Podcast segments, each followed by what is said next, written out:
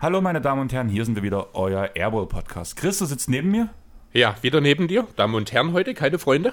Damen und Herren, keine Freunde. Fiel mir nur auf. Naja, ich muss sagen, wenn ich an Sandro denke, muss ich schon eher an Damen denken. Ja, und dann bei unserem Gast dann an Herren, ne? Und bei unserem Gast dann an Herrn. Philly von, Na Gott sei Dank. Philly von NBA mit deutscher Brille. Grüß dich. Hallo, herzlichen Gruß nach Ostdeutschland. Dresden. Du hast mich schon vorgewarnt, du willst, du willst halt Witze machen. Oh. Ah, ich, ich guck mal, ich ähm, versuche mich zusammenzureißen, aber ich liebe einfach euren Dialekt. Okay. Ähm, ja, warum haben wir dich heute hier? Ihr habt es alle schon im Titel gelesen. Wir wollen den German Watch machen. Und was wäre da besser, als einen Podcaster an Land zu ziehen, der sich fast ausschließlich nur mit den deutschen NBA-Spielern beschäftigt? Mich würde jetzt interessieren, wie bist du zu dem Projekt gekommen? Wie bist du zur NBA gekommen? Was ist so dein Lieblingsspieler? Und ja, hau einfach mal raus. Ja, also mein Lieblingsspieler, ganz klar Dirk Nowitzki, der hat mich zur NBA gebracht. Also vor allen Dingen, also ich meine, in den, ähm, ich bin 84er Jahrgang. Ich bin natürlich irgendwo auch mit Michael Jordan da groß geworden. Allerdings war das noch so viel Videotext und Bravo Sport. Und ja, als dann Dirk 99 gedraftet wurde als ähm, High Prospect, waren wir natürlich heiß, meine Kumpels und ich. Ähm, hab da so ein bisschen ja, Streetball gezockt äh, in der Schule und so weiter. Und äh, ja, dann habe ich halt die Karriere von Dirk extrem verfolgt, bin da richtig hängen geblieben, also echter Mavs-Fan geworden. Und ja, 2011 war natürlich das große Highlight mit der Championship, nachdem 2006 ich wirklich im Tal der Tränen war. Also hat mich die NBA fast verloren nach dieser bitteren Niederlage. Ja, und dann bin ich so weiter dran geblieben, habe dann, als es dann mit den Mavs so ein bisschen bergab ging, mich auch mit vielen anderen Spielern natürlich und Teams auch beschäftigt. Also Chicago und Boston sind dann so meine weiteren Lieblingsteams, kann man sagen. Derrick Rose hat mich extrem fasziniert. Und ja, dann habe ich, seitdem ich ähm, im Außendienst gearbeitet habe, mehr und mehr dann noch Podcasts gehört. Und irgendwann hat mich dann so dieser Gedanke gepackt, dass ich ja doch mittlerweile recht viel Ahnung habe, weil ich mir halt gerade ähm, ja, ähm, vorher dann auch immer sehr die, äh, die Nächte um die Ohren gehauen habe. Und als ich dann im Außendienst gearbeitet habe, hab, hat mich halt immer gestört, dass ich morgens auf der Straße war und ich nicht wusste, was ging eigentlich ab heute Nacht, wenn ich die Spiele halt nicht gucken konnte. Und dann habe ich irgendwann gedacht, okay, jetzt machst du selber einen Podcast und berichtest darüber, was in der Nacht passiert, vor allen Dingen über unsere deutschen Jungs. Wir haben ja jetzt sechs an der Zahl schon in der NBA und ich fand, die wurden halt einfach viel zu wenig beleuchtet in Deutschland. Ich finde das halt Genau, jedes Mal interessant, wenn ich, also du bist wirklich der einzige Podcast, ich stehe früh auf, wenn ich Frühschicht habe, das bedeutet bei mir 4.20 Uhr. Und im Normalfall ist Ja. wirklich schon ein Podcast online mit den Spielen der letzten Nacht, wo du Ja. halt einfach die Spiele, blöd gesagt, wie mir die NBA kurzen Zusammenschnitt der Spiele haben, bringst du auf Ton. Und man kann sich zumindest Mhm. frühest einen kurzen Überblick verschaffen über das, was passiert ist. Um 4.20 Genau, Uhr? das ist Er nimmt in der Nacht noch auf. Ich stehe 4.20 Uhr auf. ja, ja, nee, ich verstehe schon, aber ich stehe jetzt, also ich hatte Frühschicht die Woche, ich bin halb sechs aufgestanden und da liefen ja teilweise noch Spiele. Ja, es geht ja meistens darum, welche du danach guckst oder bringst du immer erst nach dem letzten Spiel den Pod? Also erst habe ich es immer so gemacht, dass ich erst alle Spiele abgewartet habe. Das hat dann sich aber herausgestellt, dass es wenig Sinn macht, denn dann kommen die Aufnahmen so spät, weil ich muss dann natürlich erst auch aufnehmen, dann muss ich noch ein bisschen schneiden und nachbearbeiten. Und das wird dann alles auch zu spät. Vor allen Dingen, bei mir ist es halt so, ich habe Elternzeit, deswegen kann ich das überhaupt alles erst machen. Ähm, meine Frau verdient gerade die Brötchen glücklicherweise und ich hau mir dann die Nacht um die Ohren. Und mein Ziel ist es eigentlich, die Podcasts um Viertel nach sieben rauszubringen. Aber die Zeit sagt ja eigentlich schon, dass es dann schwierig wird, auch die letzten Spiele mit reinzubringen. Deswegen habe ich es jetzt so ein bisschen umgestellt, dass ich mich so ein bisschen auf manche Spiele fokussiere, dann auch eher die früheren mit deutscher Beteiligung, mit dem Ziel halt die Podcasts auch um Viertel nach sieben rauszubringen, so dass, ich sag mal, der Otto Normalbürger dann auf dem Weg zur Arbeit sich auch 20, 25 Minuten die wichtigsten Dinge aus der Nacht reinziehen kann. Das ist so mein Ziel. Wird nicht immer klappen, aber dann ist es für mich persönlich halt auch einfacher, weil dann kann ich meine Kids äh, versorgen und die in die Kita bringen und ähm, das wäre eigentlich so das, das Traumszenario. Das klingt doch eigentlich ganz cool. Thema wichtige Sachen letzte Nacht. Hast du Washington geguckt, wenn du schon in deinem DC-Shirt da sitzt?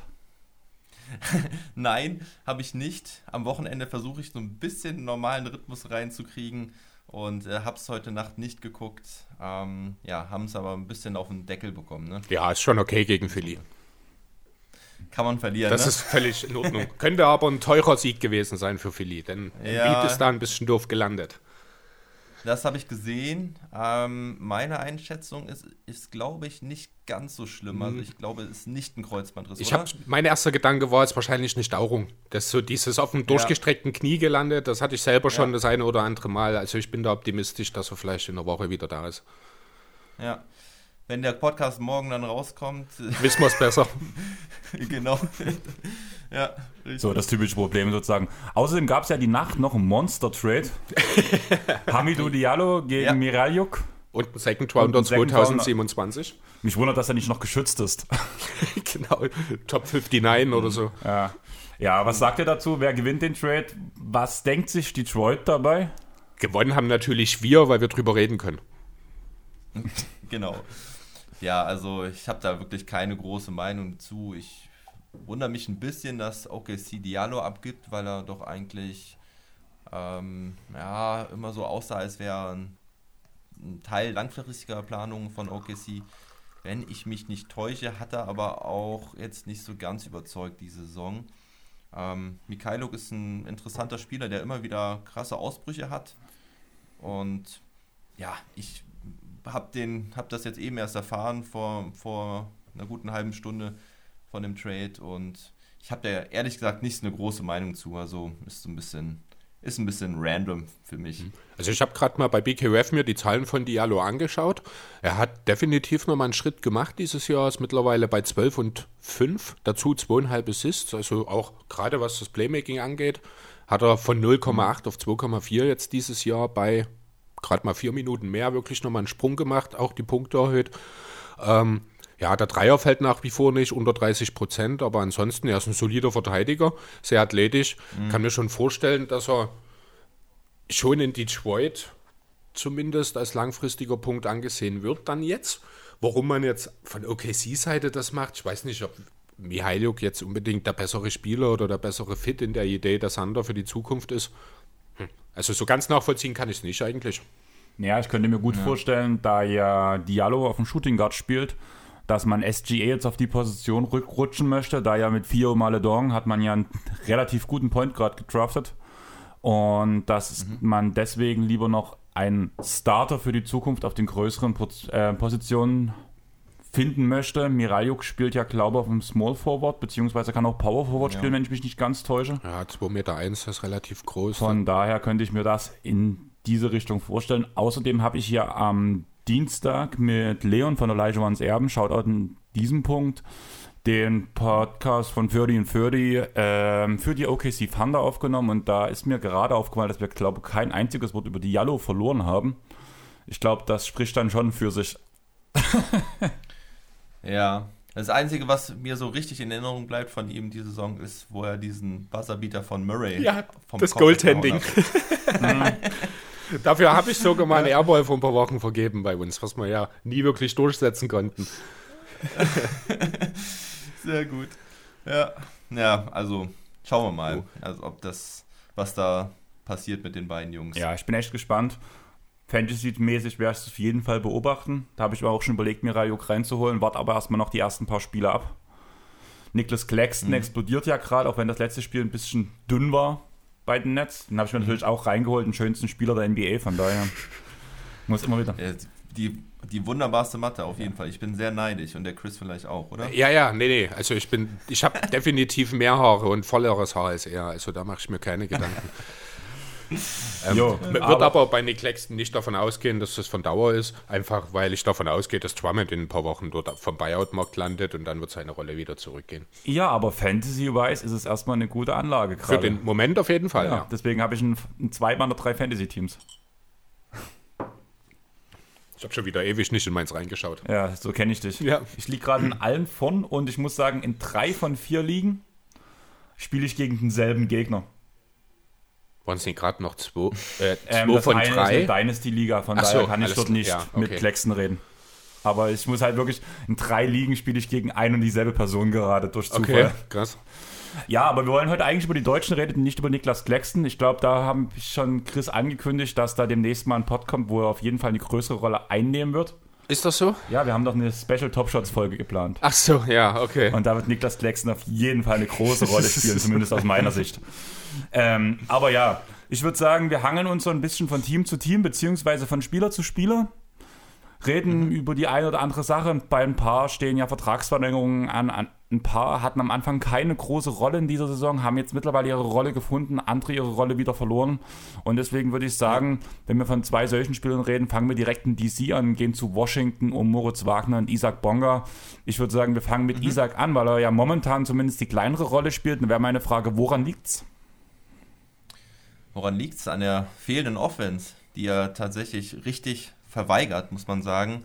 Also, naja gut, verweigern ist nicht immer so der Fall. Er ist jemand, der natürlich ein absoluter Defensivspezialist ist, der auch wirklich das richtig gut machen kann. In manchen Spielen dann echt ein Gamechanger war. Ich weiß gar nicht mehr, gegen wen das da letztens war. Das Spiel hatten sie dann zwar am Ende verloren, aber da kam er dann halt mal wieder rein und ähm, da hat er wirklich äh, richtig, richtig gut gespielt. Hat ähm, auch sehr, sehr viel dann gespielt in der zweiten Halbzeit. Ja, gegen wen war es denn? Ähm, war es gegen Boston? Ich glaube, es war das Spiel gegen Boston, ja. Und ähm, ja, aber vorne ist er eigentlich, ich habe ihn mal gerne Easy Efficiency genannt, weil wenn er dann mal geworfen hat, hat er die Würfe eigentlich ganz gut genommen. Ich erinnere mich auch gerne an den Januar, Februar letzten Jahres zurück, da hat er extrem effizient ähm, die Würfe genommen, aber es sind einfach zu wenig. Also gut, er, er spielt halt neben einem Bradley Beal, der natürlich sehr dominant ist, jetzt ist noch ein Russell Westbrook da mit dem Team. Er ist als Point Guard in die Liga gekommen. Ähm, das kann er, da kann er sich aber nicht wirklich etablieren. Dafür, dafür fehlt ihm einfach ähm, zu viel das Scoring. Das geht heutzutage in der NBA halt nicht mehr, dass du ein reiner, reiner Spielmacher bist und außerdem sind die Anlagen da jetzt bei ihm auch nicht so super. Das heißt, er ist eigentlich ein reiner 3D-Player, nur wenn er den Dreier dann halt nicht trifft, hat er ein großes Problem. Und in einem Spiel, das war glaube ich auch das Spiel gegen Boston, da hat er dann auch fünf Dreier genommen, die waren fast auch alle richtig frei. Die hat er alle, leider nicht getroffen. Und wenn er den halt nicht trifft, dann ist es halt problematisch. Großes Problem für ihn aktuell ist, glaube ich, einfach das Selbstbewusstsein. Also er hat am Anfang der Saison sogar ja noch gestartet, da war Rui Hachimura nicht in der Starting Five, der war dann noch verletzt. Er hat überwiegend letztes Jahr komplett gestartet.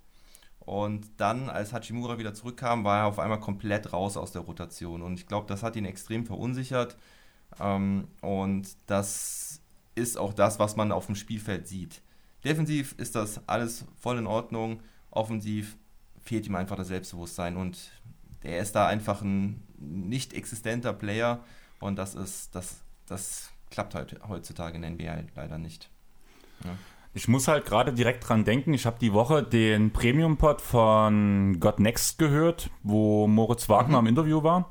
Und da hat er so ein bisschen drüber geredet, wie man sich jetzt äh, ja doch anfänglicher Veteran, kann man ja bei Moritz jetzt schon sagen, ein paar Jahre sind es, kommt langsam so in diese Richtung, hat jetzt Erfahrung gesammelt, dass er ja auch diesen Struggle um seine Rolle im Team hatte. Und ich finde, mit dem, was du gerade mit Bonga beschrieben hast, fand ich, find, würde ich, würde ich gern das so erklären, wie es Moritz gemacht hat. Jeder Spieler hat seine Agenda, sein das und das kann er. Und es ist ein großes Problem, wenn man sich von dieser abbringen lässt. Sprich, ich glaube gerade Bonga, so wie du es erklärst vor allem, mit dieser Unsicherheit, er ist, er weiß nicht, ob seine Rolle, wie er sie spielt, richtig ist.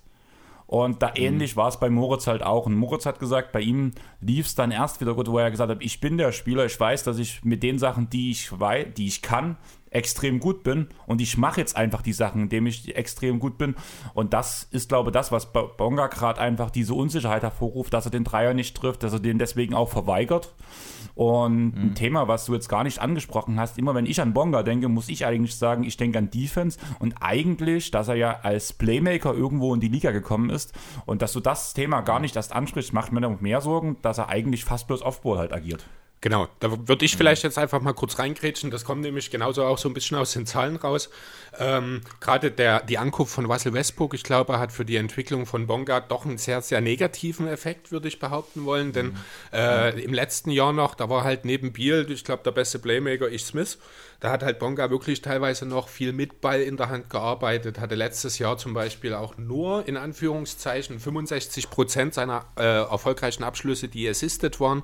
Das ist jetzt dieses Jahr auf über 88 Prozent angestiegen. Also er ist wirklich eine reine mhm. Ja, eigentlich würde ich jetzt gern Gefahr sagen geworden, aber eine Gefahr ist er eben leider nicht. Das Playmaking ist quasi komplett raus. Er ist mal vielleicht Teil einer Ballstaffette, aber dass er selbst mal den Ball bringt, was ja doch hin und wieder noch vorgefallen ist in den letzten Jahren, mhm. äh, ja, das kommt eigentlich gar nicht mehr. Dafür aber auch äh, der defensive Einfluss ist wirklich Wahnsinn. Wenn er auf dem Feld ist, sind die gegnerischen Offenses um fast 14 Punkte auf 100 Possessions schlechter.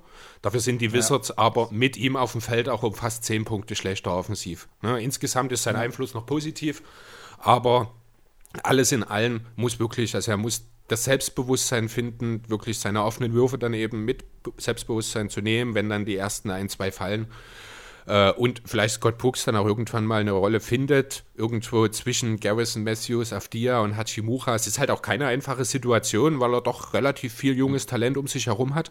Äh, ja. ja, aber die Möglichkeiten sind da. Vielleicht muss man doch irgendwann drüber nachdenken, ob Washington vielleicht doch nicht ideal für ihn ist. Jetzt mit den Picks, ja. die man gemacht hat. Aber ich bin durchaus optimistisch, dass Bonka seine Rolle perspektivisch in der Liga finden wird. Also zunächst einmal muss ich mich auch da ein bisschen korrigieren. Du hast es eigentlich gut ausgeführt, denn es ist weniger das Problem, dass er die Dreier verweigert, weil das, die nimmt er eigentlich schon, wenn er sie nehmen muss. Man sieht ihm aber an, dass er sie nicht nehmen möchte unbedingt. Größeres Problem ist eigentlich, dass er eigentlich gar nicht mehr zum Korb zieht oder halt sonst gar nicht mehr offensiv genau. agiert. Ne? Also das, was du eben beschrieben hast, er zieht gar nicht mehr von selbst in die Zone. Er wirkt für mich auch so, als würde er eigentlich gar nicht den Ball haben wollen in der Offense und ja, das ist eigentlich das größere Problem. An einen anderen Verein habe ich auch schon so ein bisschen überlegt, ähm, weil die Situation wirklich nicht mehr optimal ist. Und das ist so verrückt, ne? Vor einem Jahr hast du noch gedacht, boah, klasse, die Washington Wizards setzen voll auf Bonga, die geben ihm richtig viel Spielzeit. Er wird äh, perspektivisch der Mann, der, der fünfte Starter äh, in, der, in der Mannschaft, also einer, der offensiv halt wirklich die fünfte Option ist aber der so wirklich der wichtige Premium-Defender auf dem Flügel ist, neben Scoren wie Beal und ähm, ja, unterm Korb halt zum Beispiel einem Thomas Bryant. Aber aktuell sieht es echt schlecht aus, du hast es angesprochen, die haben sehr viel Talent im Kader, ähm, die haben aber auf der anderen Seite wollen sie und müssen sie gewinnen. Ähm, sie müssen jetzt in, in die Playoffs kommen, auf jeden Fall, sonst ist Spiel so unzufrieden, dann können sie ihn abgeben. Ähm, das glaube ich ja. nicht. Ich denke, Biel hat sich relativ deutlich geäußert. Die Entwicklung ist auch positiv. Ich denke, die Playoffs werden auch erreicht. Aber selbst wenn nicht, glaube ich nicht, dass es zu einem Beal-Trade kommen würde. Das ist, also er hat sich sehr, sehr loyal gegeben in den letzten Jahren. Da habe ich jetzt auch bisher noch keinen Grund daran zu zweifeln, um ehrlich zu sein. Ja, ich glaube nur, dass Biel Erfolg sehen muss für sich, weißt du? Also, ja, na klar. Wenn, ne, also ich glaube, Biel hat keinen Bock mehr, jetzt äh, dieses Jahr die Playoffs zu verpassen und vielleicht nächstes Jahr dann auch in eine so große Drucksituation zu kommen, dass man es vielleicht wieder nicht schafft, weil es werden natürlich nach dieser Saison dann auch einige Fragen gestellt um, um den Kader herum und ob man den Kader dann wirklich auch wirklich verbessern kann, wenn es mit dem Russell Westbrook und seinem 40 Millionen Vertrag nicht funktioniert. Also es ist schwierig. Ich, ich denke, sie sollten wirklich auch alles geben, um jetzt dieses Jahr in die Playoffs oder zumindest in das Play-In-Tournament zu kommen. Aber wie du sagst, ähm, ich glaube auch, dass sie das eigentlich schaffen. Ja, bin ich mittlerweile. Also ich war auch vor der Saison optimistisch. Andreas hat das ein bisschen anders gesehen. Naja, klar, wenn man halt ich Sniff durch Russell Westbrook ersetzt, kann es bloß schlechter werden. also, das ist für mich gar keine Frage. Jo. Aber ich denke, langsam Also über, sind die Wizards dort, über- wo man es erwartet. ja, aber über Ish Smith könnten wir auch noch einen Sonderpodcast Ah, machen. nur Liebe für den Kerl. Ich mag den auch. Das, den hatte ich sogar mal eine Zeit lang in meinen Fantasy-Teams, weil er halt, der tut zwar nie die besten, nicht die besten Statistiken liefern, aber er liefert seine Statistiken, die er bringt, konstant. Und wenn er aufgrund von Verletzungen in eine größere Rolle gezwungen wird, kommen die Statistiken halt auch konstant. Und das finde ich bei ihm so cool. Und das ist der Riesenunterschied zu Westbrook. Westbrook hat Schwankungen hoch 10 dort drin in seinem Spiel. Da kann in einem Abend dir 10 Dreier, blöd gesagt, reinballern, übertrieben gesagt. Aber kann dir am, se- äh, kann dir am nächsten Abend noch 10 vergeben und keinen einzigen treffen. Und das ist halt das, warum ich sol- oder solche Spieler mag ich einfach, die konstant liefern. Und wenn es konstant schlecht ist, das auch okay, aber er ist konstant und du weißt, was du von ihm kriegst. Ich Smith, ist, ich Smith ist sowas für mich wie eine defensiv schwache Version von TJ McConnell. Immer zuverlässig, zumindest was die Offense angeht. McConnell ist der klar bessere Verteidiger natürlich. Ähm, Aber so die typische Backup-Rolle, der halt auch mal für eine Zeit lang den Starter geben kann, ohne besonderen Qualitätsverlust, sage ich mal. Ja. Wobei ich seinen Hustle unterschätzt finde in der Defense. Also ich finde, das kann er auch schon ganz gut. Ich meine, er hat halt einen Körper wie, ja, ich minus 10 Kilo, aber ähm, ja. Ich, ich finde es ich find's defensiv auch gar nicht ähm, so Nee, sch schlecht von ihm. schlecht Also nicht. Schlecht nicht, aber im Vergleich zu McConnell fällt er dann doch noch ein bisschen ab. Aber Ja. das tut in meinen Ja, Augen fast jeder. Das ist natürlich auch ein Terrier Ja. Da zum Vergleich. Hallo Damen und Herren, herzlich willkommen beim neuen Ich Smith Podcast. Ja, sehr Und wieder keine Freunde. Diesmal habe ich dich als Dame angesprochen. Das dachte ich mir schon. Ich habe ja auch die passende Frisur dazu. Jo, Ja, aber dann reden wir doch vielleicht mal über Mo Wagner, oder? Genau, würde ich auch sagen. Corona gebeutelt gewesen. Ähm, Hat mittlerweile seine Rolle im Team gefunden. Unter anderem auch in dem Podcast mit Ray Vogt rausgekommen. Dank Russell Westbrook, da muss ich wirklich mal sagen, zum, aus meiner Sicht wirklich mal, dass ich was wieder mal was positiv. Ich, ich, ich rede viel zu viel positiv über Westbrook die letzte Zeit. Das war doch letzte Woche schon, oder? Ja, es gibt, Es geht mir genauso. aber es gibt halt auch viel Positives über ihn zu sagen. Das muss man ja auch fairerweise mal erwähnen. in der Zeit, wo halt Wagner seine Rollen nicht gefunden hat, hat er halt viel mit Westbrook auch zusammen trainiert, der immer wieder gesagt, Mo shoot, Mo shoot. Ähm, so in die Richtung halt, Moritz hat dann auch so erzählt, Westbrook hat halt, muss irgendwie so einen Spruch ihm gedrückt haben, wenn du nicht wirf, wirfst, werf ich halt und du weißt, was bei rauskommt. irgendwie so einen Spruch muss er gebracht haben und so hat er halt Moritz wieder zum Werfen gebracht, zu den Driven, zum Korb und alles. Und mittlerweile jetzt auch natürlich dank der Thomas Bryant Verletzung, wir haben es damals, kurz bevor es passiert ist, haben wir gesagt, Moritz Wagner ist eine Thomas Bryant Verletzung vom Spiel, äh, vom Spielzeit entfernt. In der Woche darauf ist es direkt passiert. Ja. Und ja, er hat mittlerweile eine gute Rolle, vor allem offensiv, muss man sagen. Macht er sein Ding defensiv auch in Anführungsstrichen überragend für seine Verhältnisse. Oh, Soweit würde ich vielleicht nicht gehen, aber er macht das schon definitiv besser, auch als es vielleicht erwartet war. Also ein Hustler ist er ja immer gewesen, so ein Energy-Guy.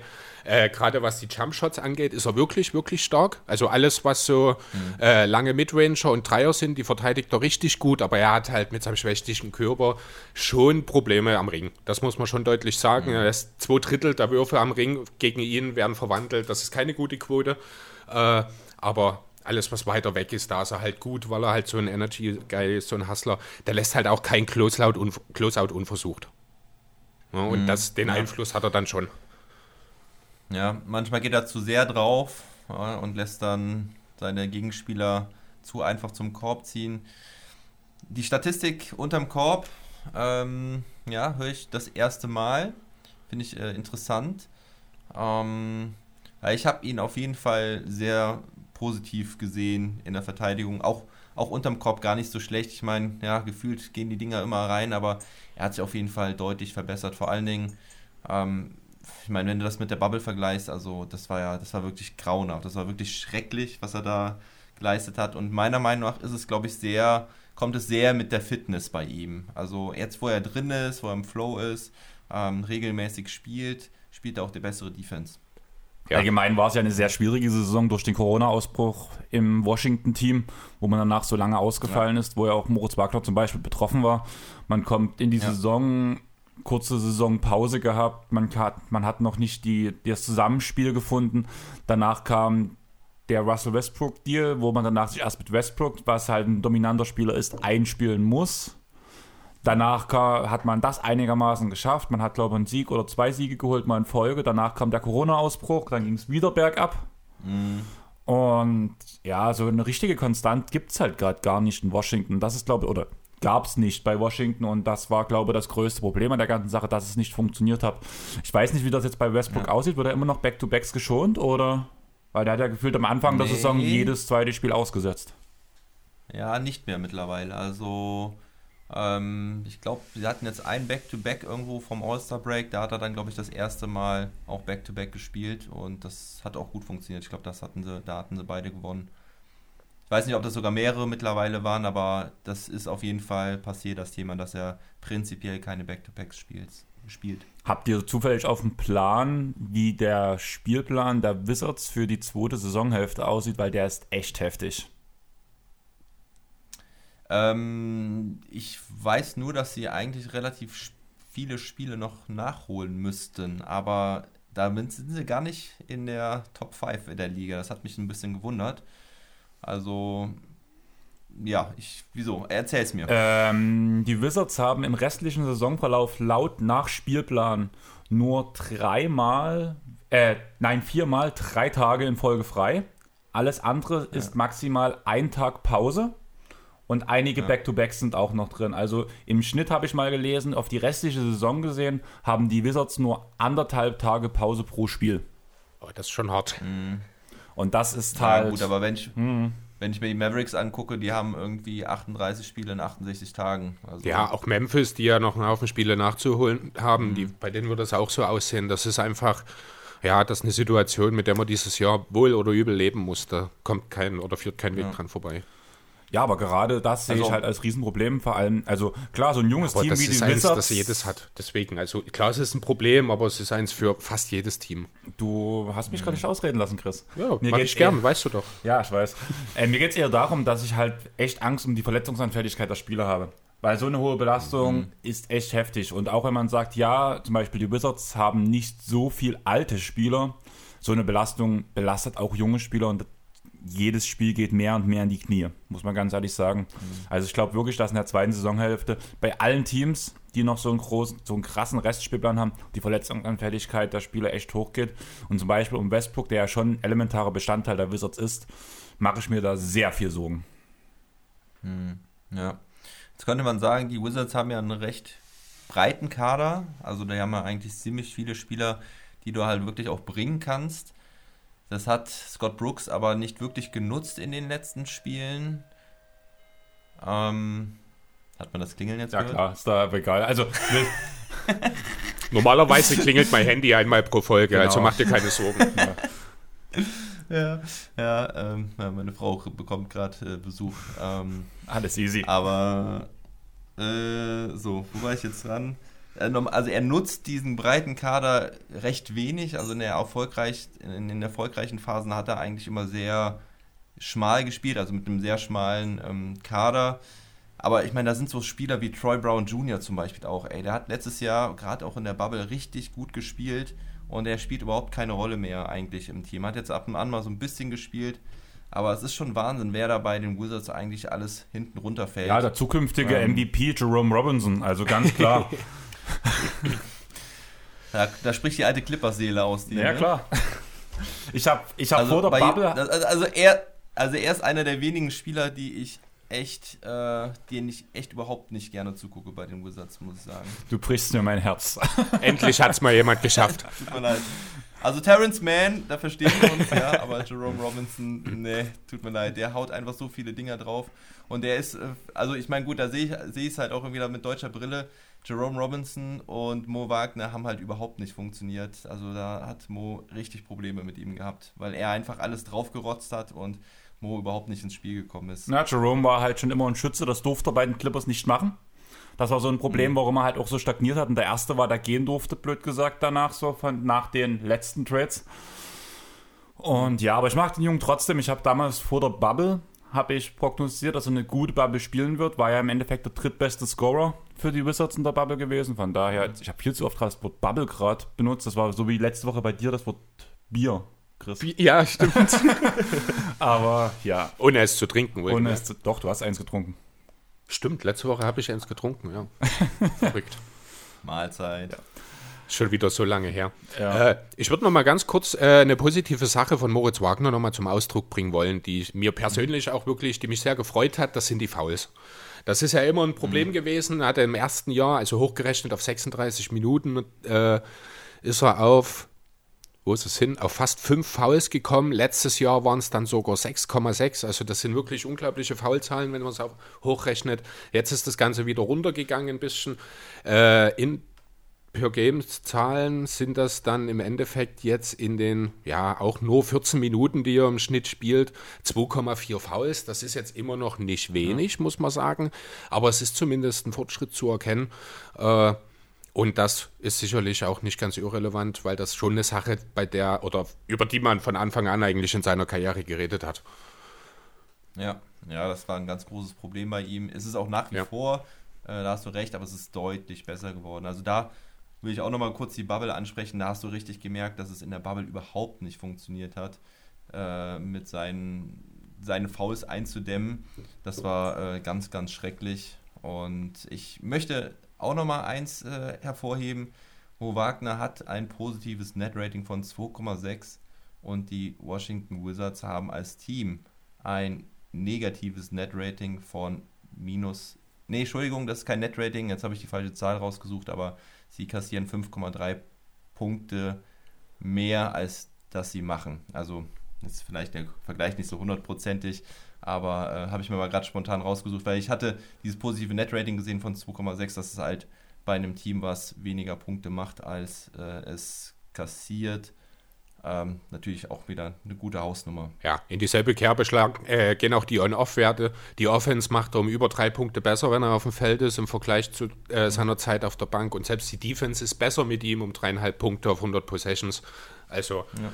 ja, er hat einen unheimlichen Einfluss, positiven Einfluss von wie hinten letzten Endes auf das Spiel der Wizards. Und ja, mhm. Ich sag's nur ungern, weil eine Verletzung ist nie schön, aber ich glaube, die Verletzung von Thomas Bryant hat hier wirklich, ja, das war die perfekte Sache für ihn im richtigen Moment, auch wenn es wirklich hart klingt. Ja, aber so ein bisschen aus deutscher Brille ist es natürlich schon schön für Wagner, auch wenn die Umstände unglücklich sind. Ja. Vielleicht seine NBA-Karriere. Ja, genau. Im Endeffekt also, will ich darauf hinaus. Ich hatte ja vor der Saison schon mal oder im Laufe der Saison Laufe der akute Saison. Zweifel an seiner NBA-Tauglichkeit perspektivisch ja. geäußert. Ich habe es an sein Dreier geknüpft. Das hat nun überhaupt nicht mhm. oder funktioniert nach wie vor überhaupt nicht. Aber wer 75 Prozent fast am Ring trifft, ja, um den muss man sich offensiv vielleicht doch keine so großen Sorgen machen, wie erwartet.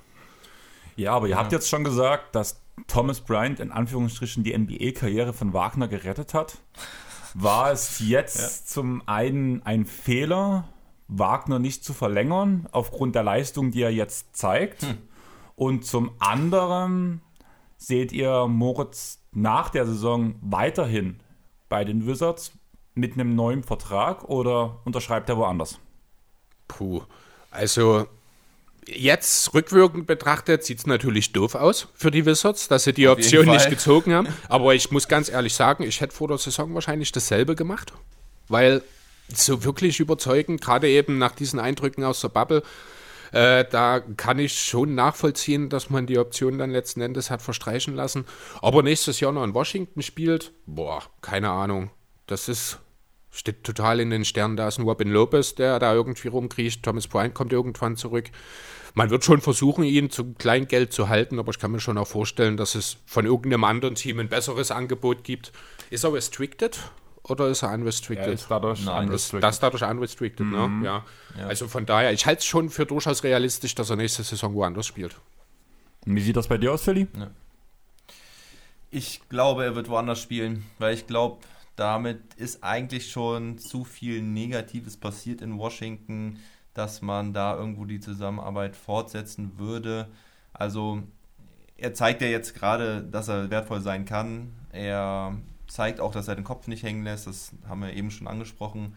Ich glaube aber nicht, dass er da weiter bleiben wird. Ich meine, die Wizards, Chris hat es gerade angesprochen, sie haben eigentlich ja, im Nachhinein standen sie wirklich dumm da, dass sie diesen Vertrag nicht verlängert haben. Ähm, ich glaube, der Vertrag wäre 3,3 Millionen oder sowas wert gewesen nächstes Jahr. Ich habe die Zahl jetzt nicht äh, vor mir. Ich glaube, es ist irgendwas zwischen 3 und 4 Millionen.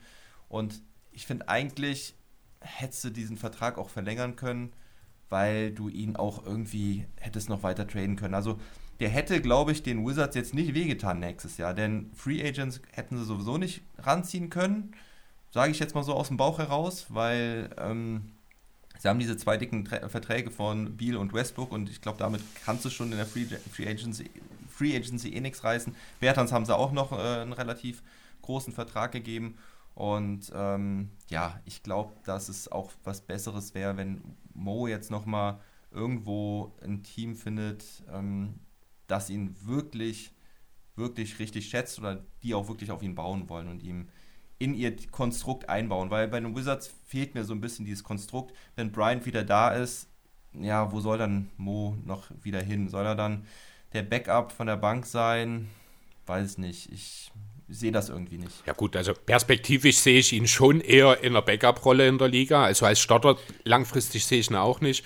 Aber äh, du hast ja. schon recht. Es mir spontan einfiel jetzt, wo ich mir gut vorstellen könnte eigentlich, auch wenn der anderweitig besetzt ist, kommen wir dann auch nochmal dazu. Als Backup von Nikola Jokic zum Beispiel in Denver könnte ich ihn mir gut vorstellen.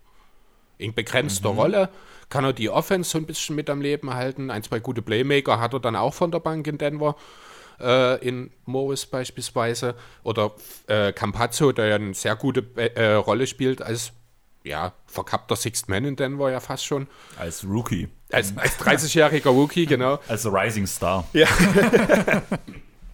ähm, ja, hab mir jetzt, kam mir jetzt so spontan in den Sinn, würde mir tatsächlich gefallen, auch wenn das ja wahrscheinlich eher unwahrscheinlich ist.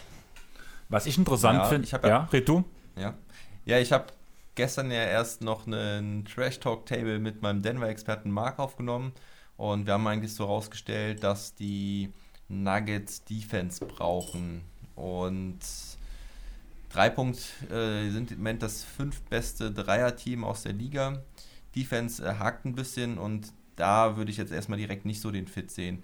Natürlich, äh, was du eben gesagt hast, ich, ich sehe jetzt Mo Wagner jetzt auch nicht langfristig als Starter in der Liga unbedingt, aber weißt du, jetzt, jetzt war, jetzt ist er Starter im Moment, jetzt äh, muss er sich vorher hinten anstellen, stand immer hinter Thomas Bryant dann wurde Alex Land verpflichtet, Robin Lopez wurde verpflichtet.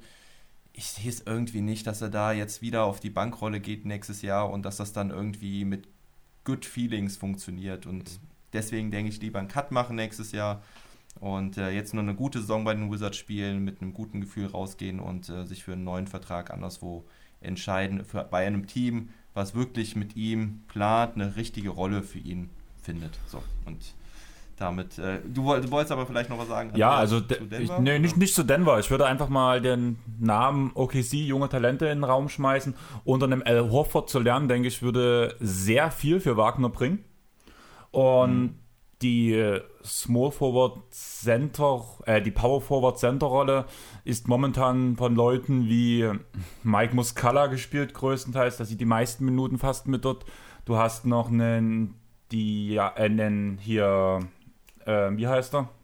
Ähm, Pokuseski? Na, Poku bekommt ja zu wenig Spielzeit, obwohl er jetzt auch letztens geliefert hat mit drei Dreiern, glaube ich, oder sowas. Auf jeden Fall, die, wir haben halt in dem Pod mit ähm, Leon haben ja auch festgestellt, dass wirklich die großen Leute fehlen. Und damit hättest du noch ja. mal einen Energizer von der Bank, der halt vor allem wirklich defensemäßig von Hofert lernen könnte. Ich finde eigentlich das ist echt interessant, obwohl das Spielerprofil von beiden extrem unterschiedlich ist. Ähm, ja. Als Center also wohlgemerkt. Haben, OKC hat seinen äh, deutscher Kollege Schröder ja gute Erfahrungen gemacht. Also, genau, und das wäre ja, ja derselbe Punkt. Schröder hat unter Chris Paul gelernt. Warum soll Wagner nicht unter Al Horford lernen? Man sagt bei beiden, das sind Veteranen, die gut, die gut als Mentoren dienen. Also ich kann mir das schon eigentlich ganz cool vorstellen, dass er etwas lernt. Das Einzige, was so ein bisschen für mich dagegen spricht, er war schon mal in einem Rebuilding-Team, hat da keine richtig krassen Fortschritte gemacht, muss ich sagen. Also ich habe mir mehr erwartet zumindest von Wagner, wo er nach ähm, DC gekommen ist.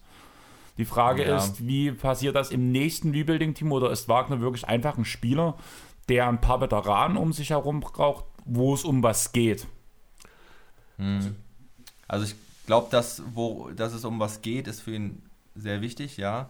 Aber ich will das auch nochmal so ein bisschen ins Verhältnis setzen. Gerade letzte Saison, diese Verletzung hat ihn einfach komplett rausgeworfen, diese Knöchelverletzung. Ähm, bis dahin hat er eigentlich ganz ordentlich gespielt. Und dann kam diese Verletzung, die er nicht richtig auskuriert hat und sich über die ganze Saison eigentlich gezogen hat. Und die Bubble vergessen wir jetzt mal. Aber ähm, ja, das, diese, diese Verletzung war schon wirklich ein, ein, Breaker in der letzten Saison. Hm. Also ich kann, die nach, äh, kann das schon nur ein bisschen nachvollziehen, die Idee mit OKC. Ich habe da trotzdem ein, zwei Fragezeichen schon dahinter. Zum einen sehe ich El Hofert nicht mehr unbedingt allzu lange dort. Das ist, auch wenn es vielleicht mhm. schwierig wird, aber es wird sich schon irgendwann nochmal ein Team finden, das einen defensiv starken Center braucht, äh, der offensiv eigentlich von allen alles ganz gut kann. Dass er auch äh, trotz hohen Alters in der Lage ist, kompetitiv zu spielen, sehen wir ja momentan. Ähm, das zum einen und zum anderen, du hast so ein bisschen den Power Forward reingeworfen. Das ist zum Beispiel was, wo ich Mo Wagner überhaupt nicht sehe. Wenn, dann muss er wirklich als Center kommen, äh, weil er einfach momentan, vielleicht ändert sich das in den nächsten Jahren noch, aber auch einfach keinen Platz für die Guards bringt. Weil halt der Wurf nicht da ist von draußen. Deswegen mhm. kann ich ihn mir nicht als Vierer vorstellen, weil er dort, denke ich, dann auch Probleme im 1 gegen 1 Defensivprobleme äh, bekommen könnte, rein tempotechnisch. Ja, das Ding ist mit Horford, der hat ja noch drei Jahre Vertrag, wenn ich mich nicht ganz sicher. Zwei ja, zwei. Aber ich glaube noch. nicht, dass seine Champions League, äh, Championship-Klausel in OKC greifen wird. Nicht? Nee, nicht? eher nicht. Ich denke halt wirklich, dass Al Horford noch ein Jahr bleibt, einfach weil er halt noch diese zwei Jahre Vertrag danach, danach mitbringt. Dadurch hat er noch das Jahr bis zur Trade Deadline, um blöd gesagt Wagner anzulernen. Und dann ab der Trade Deadline übernimmt Wagner. Also, Falls, also kann natürlich passieren, ja. aber ich bin mir schon relativ sicher, dass die Sander aktiv versuchen, Hofer den, den noch bis zur Trade Deadline oder dann in der Offseason zu verschiffen. Weil er passt halt also nicht was, rein. Was für mich, was für mich so ein bisschen dagegen sprechen würde, wäre, dass die, ihr habt es äh, im Vorgespräch ja schon angesprochen, diese ganzen Draft-Picks der OKC Thunder. Ähm, ja, ich glaube, da würde man eher andere Spieler, also noch talentiertere Spieler suchen. Und das, das würde, glaube ich, so ein bisschen dagegen sprechen, dass man Mo Wagner jetzt nicht als Supertalent sieht. Und ich glaube, bei OKC versuchen sie halt, das nächste Supertalent zu finden. Jo. Auf allen Positionen. Ja, aber das, mit so viel Picks. Man sagt ja wirklich, also es ist ja ist echt nicht gut, in den hohen Picks einen Big Man zu, tra zu draften, muss man ehrlich sagen. Sagt man immer wieder. Du hast. Ja, es kommt halt auf den Big Man an. Das muss halt ein außergewöhnlicher sein, eigentlich, dass er in den Top 10 weggeht, finde ich. Der letzte Draft hat aber auch das komplette Gegenteil gezeigt. Da sind ja viele Big Men weggegangen. Die wenigsten unbedingt sinnvoll, wie ich finde, aber. Ja, und das sehe ich aber als Problem. Ja. Und eigentlich sollte man ja schon auf Best, also das Talent suchen, was man am schwierigsten bekommen kann. Und einen funktionierenden Big Man mit Rim Protection bekommst du gefühlt an jeder Ecke momentan in der NBA. Kriegst du auch noch früh in der zweiten Runde. Genau. Ja. Und das meine ich halt. Und deswegen sehe ich halt so diese Position Center ist halt eher eine, die man sich per Free Agency reinholen könnte, während man lieber die jungen Talente draften sollte. Mhm. Okay. Ja, äh, mag schon sein, aber ja, mir, also mir gefällt dieser OKC-Fit nicht so richtig, muss ich ehrlich sagen. Mit Wagner hätte ich noch einen Grund okay. mehr OKC zu gucken. Ähm, dann wäre meine. Lass uns mal weitergehen, sonst brechen wir die Drei-Stunden-Marke tatsächlich. Chris hat sich auch schon beschwert, dass ich ja, die drei Stunden angesprochen habe. Als ich drei Stunden gehört habe, ist mir das Gesicht eingeschlafen. Ja, eine Frage hätte ich noch. Was denkt ihr, könnte Wagner für einen Deal unterschreiben? Ach. Backup-Sender, vielleicht. Kann froh sein, wenn er, wenn er einen Vertrag bekommt, ein gutes Team, also äh, ja, zwei, drei Millionen. Ja, ist in Ordnung. Vielleicht ein bisschen mehr, knapp 3,1 wäre die Option wert gewesen wenn er eine gute Situation für sich findet, sind vielleicht vier, fünf in einem Einjahresdeal drin, aber tendenziell denke ich eher auch so an drei und neun oder sowas vielleicht eher. Okay, dann würde ich sagen, gehen wir einfach mal weiter. Chris, du hast diese Woche einen Podcast mit dem NBA Fan Podcast aufgenommen jo. und ihr habt unter anderem über die Denver Nuggets und auch dadurch Hartenstein geredet. Ein bisschen, genau, das ist richtig. jo, der ja. gute Isaiah hat ja sich mittlerweile so ein bisschen in, der, äh, in Denver ja, festgesetzt in der Rotation, hatte zwischenzeitlich ein bisschen davon profitiert, dass äh, im Februar Paul Millsap ausgefallen ist. Dadurch hat äh, Mike Malone auch teilweise ein bisschen ja, experimentiert und die beiden Backup-Sender, sprich Hartenstein und Sieg Nachi oder so ähnlich, äh, teilweise sogar nebeneinander spielen lassen. Ähm, ja, hat jetzt neun Minuten im Schnitt ungefähr, macht das aber sehr gut, ist auch so ein Äh, so, also ich habe mir wirklich als Wort einfach zuverlässig hingeschrieben, das ist ein harter Arbeiter und Wallman bringt ein bisschen Wim Protection. Das, was er macht, macht er relativ gut. Äh, vor allem defensiv hat er einen sehr, sehr positiven Einfluss auf Denver. Das trifft wahrscheinlich in dem ganzen Kader nur auf drei Spieler zu. Äh, von daher ja, durchaus befähigt in dem, was er tut. Könnte vielleicht sogar auch ein paar Minuten mehr gehen, finde ich, weil er eben das alles sehr, sehr solide macht. Aber ja, man muss halt aufpassen. Also offensiv ist halt erstmal null Range da, kann nicht für sich selber kreieren groß. Also er braucht da schon trotzdem noch viel, viel Unterstützung. Aber als Backup mit 15 Minuten pro Spiel sehe ich ihn perspektivisch definitiv auch in der Rolle in der Liga. Ja. Ja, die große Frage ist immer bei ihm, kommt sein Wurf vielleicht irgendwann nochmal wieder, weil er hatte mal einen Wurf, einen Dreier. Aber er macht es auch gar nicht mehr. Also er nimmt auch nee, gar er macht es gar nicht ne? mehr. Nee, nee. Also ich weiß nicht, ob er die auch im Training überhaupt gar nicht mehr wirft oder gar nicht mehr trifft. Ähm, ich erinnere mich so gerne an die Eurobasket äh, 2017 müsste das gewesen sein, in Tel Aviv zurück. Da war ich nämlich live vor Ort. Das war einer der geilsten Basketball-Erlebnisse ever. Da war Hartenstein nämlich richtig, richtig am Start. Hat die Alley Oops von Schröder verwandelt und die Dreier reingeworfen. Also, das war richtig klasse und ähm, ja, irgendwie ist ihm das so ein bisschen abgegangen. Aber mal davon abgesehen, äh, ja, er hat halt den großen Nachteil, dass der Joker so wichtig ist für die Nuggets und deswegen können die Minuten eigentlich nicht wirklich bei ihm steigen, denn ähm, das, das Spiel ist extrem abhängig von, von Jokic äh, in Denver. Und deswegen wird er nie, also sie werden auch nicht nebeneinander spielen. Nee. Das ist, das ist ausgeschlossen, das funktioniert nicht. Ähm, auch wenn sie letztes Jahr mit, mit Plumlee und Jokic manchmal agiert haben. Das äh, hat Malone sich jetzt ähm, wohl auf die Fahne geschrieben, dass er das nicht mehr machen wird, äh, zwei Big Men, also solche Big Men wie Hartenstein und Jokic nebeneinander auflaufen zu lassen. Und ja, ich finde, ich vermisse neben dem Dreier aber auch so ein bisschen noch den Touch unterm Korb. Also er verlegt mir doch noch einige zu viele Dinge unterm Korb.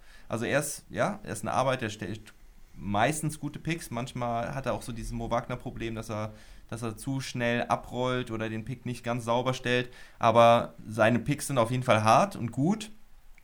Und ähm, hat jetzt auch so eine Connection mit Murray gefunden, das ist auch sehr positiv. Aber äh, du hast eben Paul Millsap äh, genannt, dass er raus ist und deswegen Hartenstein ziemlich viel Spielzeit bekommt. Ähm, aber vor allen Dingen auch Jermichael Green, der ihm eigentlich so die, ähm, die Position genommen hat, als er fit wurde. Weil am Anfang der Saison war Jermichael Green ähm, nicht fit, da hat Hartenstein gespielt, dann kam Jermichael Green wieder. Dann hat Hartenstein nicht mehr gespielt. Jetzt hat er sich wieder verletzt und Hartenstein ist wieder am Start. Und deswegen glaube ich leider, dass er mit der Rückkehr von Jermichael Green wieder aus der Rotation fliegen wird. Leider Gottes. Aber das, naja, da, da bin ich tatsächlich ein bisschen anderer Meinung, aber da bin, schauen wir einfach mal genau, was passiert. Mir ist bei den Statistiken mhm. ist mir noch eine Sache in den Splits aufgefallen bei Hartenstein, äh, die mhm. ich wirklich ein bisschen interessant fand. Und zwar ist mir aufgefallen, dass bei den Niederlagen der Nuggets nimmt Hartenstein deutlich mehr Würfe, als das in den Siegen der Fall ist. Äh, effektiv ist es so, dass er in den äh, in den Niederlagen im Totalen 20 Minuten weniger auf dem Feld stand als in den Siegen im Verhältnis dazu mhm. aber 47 Würfe genommen hat zu 29 bei den Siegen. Also fast, ja, fast doppelt so viel ist bisschen oder anderthalb Mal so viele Würfe sozusagen in weniger Minuten, trifft diese auch entsprechend schlechter. Also man muss halt ganz deutlich sagen, die Rolle, auch was die Abschlüsse angeht, die ist sehr, sehr limitiert. Momentan noch, vielleicht, du hast es angesprochen, kommt da gerade in Grobnähe ja, ich weiß nicht, ob er irgendwann mal einen halbwegs sinnvollen Hookshot entwickeln kann. Das hm. halte ich fast für unwahrscheinlich. Aber vielleicht ist ja zumindest mal ein halbwegs konstanter Midranger drin. Du hast angesprochen, der Wurf an sich war ja schon mal da. Ähm, aber hm. nichtsdestotrotz ist Hartenstein schon jemand, der wirklich, ja, wenn er auf dem Feld steht, schon die fünfte Option in der Offense sein sollte, auf jeden Fall. In den meisten ja. Fällen zumindest. Ja, ja, ja.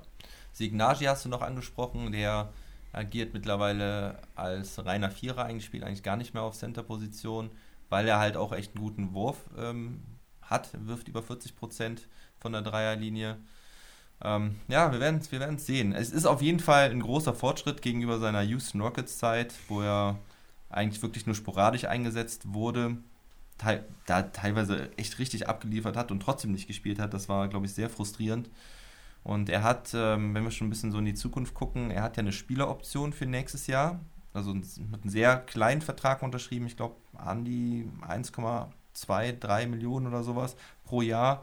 Ähm, bin gespannt, was da passiert, weil er ist, sein Skillset ist auf jeden Fall wirklich ziemlich einmalig in Denver. Und die Frage ist aber, wollen die Nuggets mit diesem Skillset weiterarbeiten oder verzichten sie komplett darauf? Das ist so ein bisschen die Frage. Und ersetzen ihn durch Mo Wagner. Ja, genau. ähm, ja. 1,7 Millionen ist die Option wert. Nächstes Jahr. Ja, mhm. genau. Also irgendwas unter 2 Millionen. Also bin ich gespannt, was da passiert.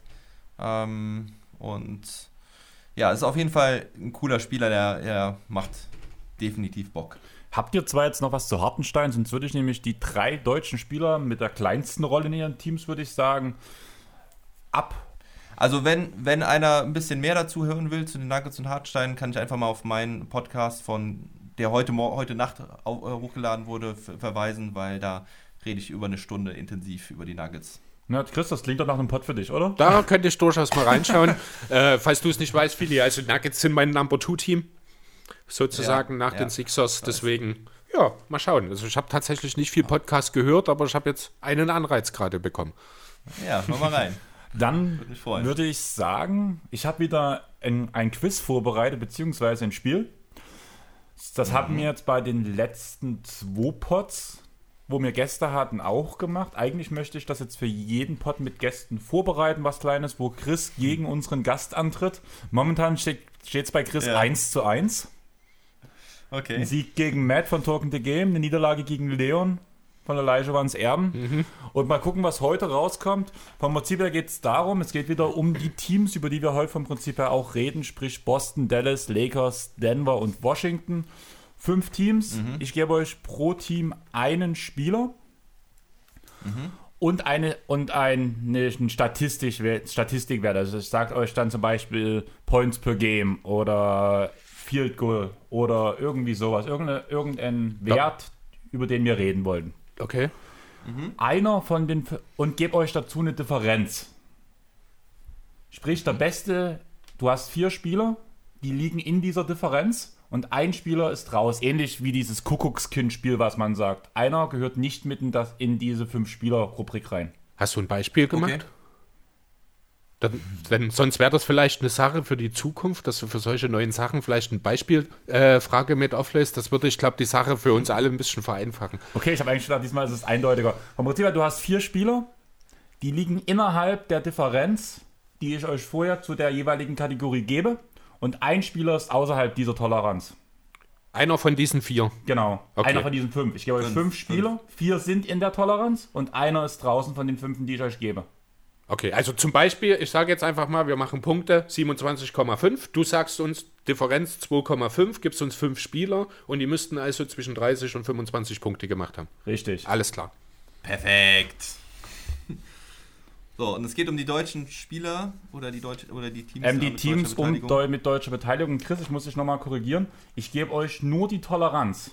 Achso, keine Punkte. Keine Punkte. Ich gebe euch nur die Toleranz und das ist der Wert von dem Spieler, von den vier, von den vier Spielern, der mit dem niedrigsten zum meisten Wert. Das ist die Toleranz und alles, was dazwischen liegt, sind, die, sind nur vier Spieler und einer ist außerhalb dieser Toleranz. Also einer ist besser oder schlechter als die anderen. Genau. Okay. Und da ist auch der, der Abstand zu diesem Tier, blöd gesagt, größer als die Differenz. Ah ja, okay. Jetzt haben es alle verstanden, oder? Werden wir sehen. Hm, ich. Schauen wir mal. Ich glaube schon. Ich glaube schon. Äh, ich bin auf die Frage gespannt und ich äh, kann mich ja jetzt nur blamieren hier. Geht mir genauso. Ja. Chris, Chris blamiert sich sowieso okay. immer. Jede Woche. Also, let's go. Ich würde sagen, wir fangen mit Minutes per Game an. Mhm. Die Toleranz ist 1,8 Minuten. Ah, verstehe ich das jetzt? blöd gesagt, blöd gesagt, du hast zu was? Du hast einen Spieler, der geht 30 Minuten, das ist der in dem von den, einer von den vier Spielern, blöd gesagt. Mhm. Der geht zum Beispiel 30 Minuten. der, der die meisten Minuten geht, dann zum Beispiel, geht 31,8. Das ist diese Differenz. Und irgendjemand nimmt halt deutlich weniger oder deutlich mehr. Genau. Oder, ja. Und das ist der, den ihr raussuchen müsst. Gib uns erstmal die Namen. Ja. Sonst werdet ihr es nach der ersten Frage halt schon erkennen. Die Namen sind Kemba Walker, Maxi Kleber, Rui Hashimura, Dennis Schröder und Will Barton. Ihr dürft gern laut überlegen. Also, Okay, also die sind alle ziemlich nah beieinander bei den Minuten pro Spiel und einer reißt halt, also die sind alle innerhalb von 1,8 Minuten pro Spiel. Genau, Und einer reißt nach oben oder nach unten genau. aus. Okay, hui. Gar nicht so Ähm, einfach. Nee, ist nicht einfach. Hm. Ich, äh, ja, darf ich meinen Tipp abgeben oder wie machen wir das? Hey, warte noch kurz, ich bin noch am überlegen. Also ich, ich habe meinen mein Tipp. Also, es ist halt tatsächlich 1,8 Minuten sind hier irgendwo dazwischen. Jetzt habe ich so die Frage, ich habe halt gerade von keinem so wirklich die Minuten auf dem Schirm, auch wenn zwei deutsche Namen dabei sind, aber so richtig auf die Minuten habe ich da nicht geguckt, dass da viel hängen geblieben ist. Es ist halt schwierig. Du hast in Kemba und Schröder zwei Point Guard Starter, deren Backups eigentlich nicht so richtig existent sind, die theoretisch viel gehen müssten, aber gerade auch Kemba ja Probleme hatte, viele. Und dann sind da halt drei. Och, das ist schwer. Schönes Spiel, Chris. Ja, gut, ich habe ich fest. hab mich jetzt auf Ich Schröder ich- festgelegt.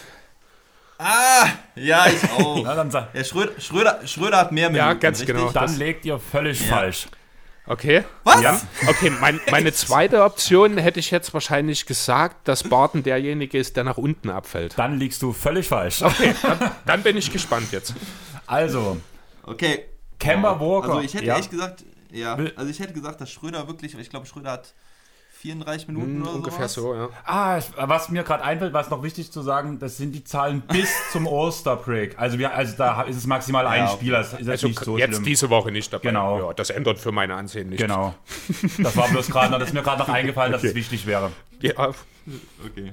Kemba Walker geht 30 Minuten pro Spiel. Und Ah, damit die wenigsten. Rui Hashimura geht 30,1 Minuten pro Spiel. wow. Das ist aber ein Fehler der Wizards. Ja. Dennis Schröder geht 31,7 Minuten und ist damit der meistspielendste Spieler. Ah, dann ist es Maxi, der kommt nur auf 4, 25, ich glaube. Will Barton sind 29,9 und Maxi Kleber sind 25,9. Alles klar. Ach, doch, so wenig, ja. Okay. Also ich hätte sie alle so um die 28 bis 30 Minuten geschätzt. Ich meine, bei Kemba Walker, das ist natürlich ein bisschen, du hast gesagt, ja gut, er ist eigentlich der klare Starting Point Guard, aber er hat halt auch sehr limitierte Minuten gespielt, gerade nach seiner Verletzung. Deswegen äh, war- wäre er sogar vielleicht sogar mein, fast mein zweiter. Naja, ich habe Maxi Kleber ein bisschen, bisschen übersehen, muss ich sagen. Dass er Ich hab- doch nicht so viel. Ich habe die Rolle von Barton unterschätzt, muss ich sagen, in Denver.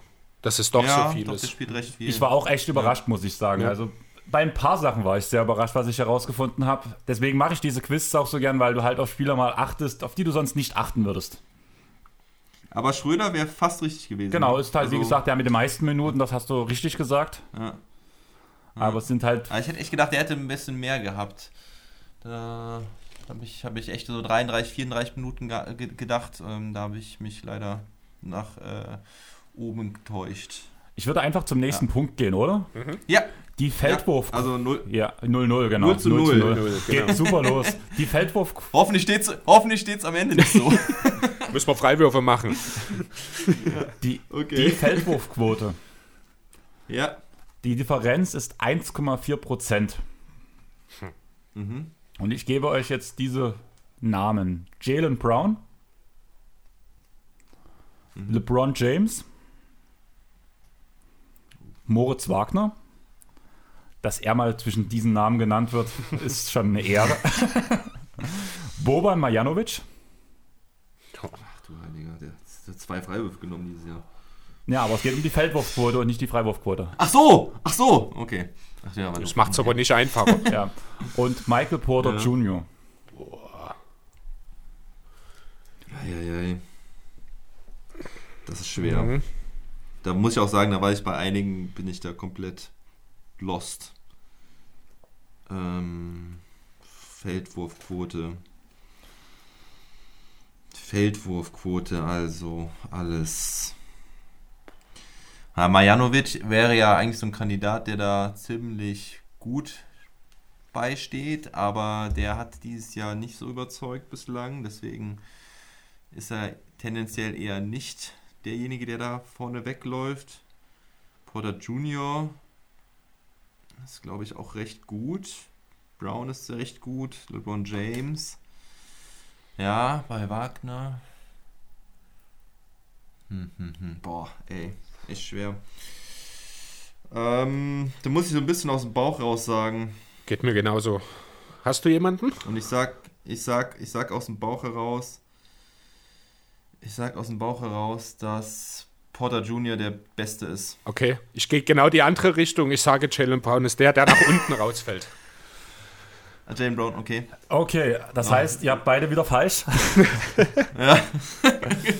Ähm, mit was Chris recht hat, ist, dass Jalen Brown von der Liste derjenige ist mit der schlechtesten Feldwurfquote und zwar der 49,5 Prozent. Dann würde ich, Ja. als Plan B hätte ich Boba angenommen, übrigens, der nach oben rausfällt. Der nächstschlechteste ist Boban mit 50,0. So viel dazu.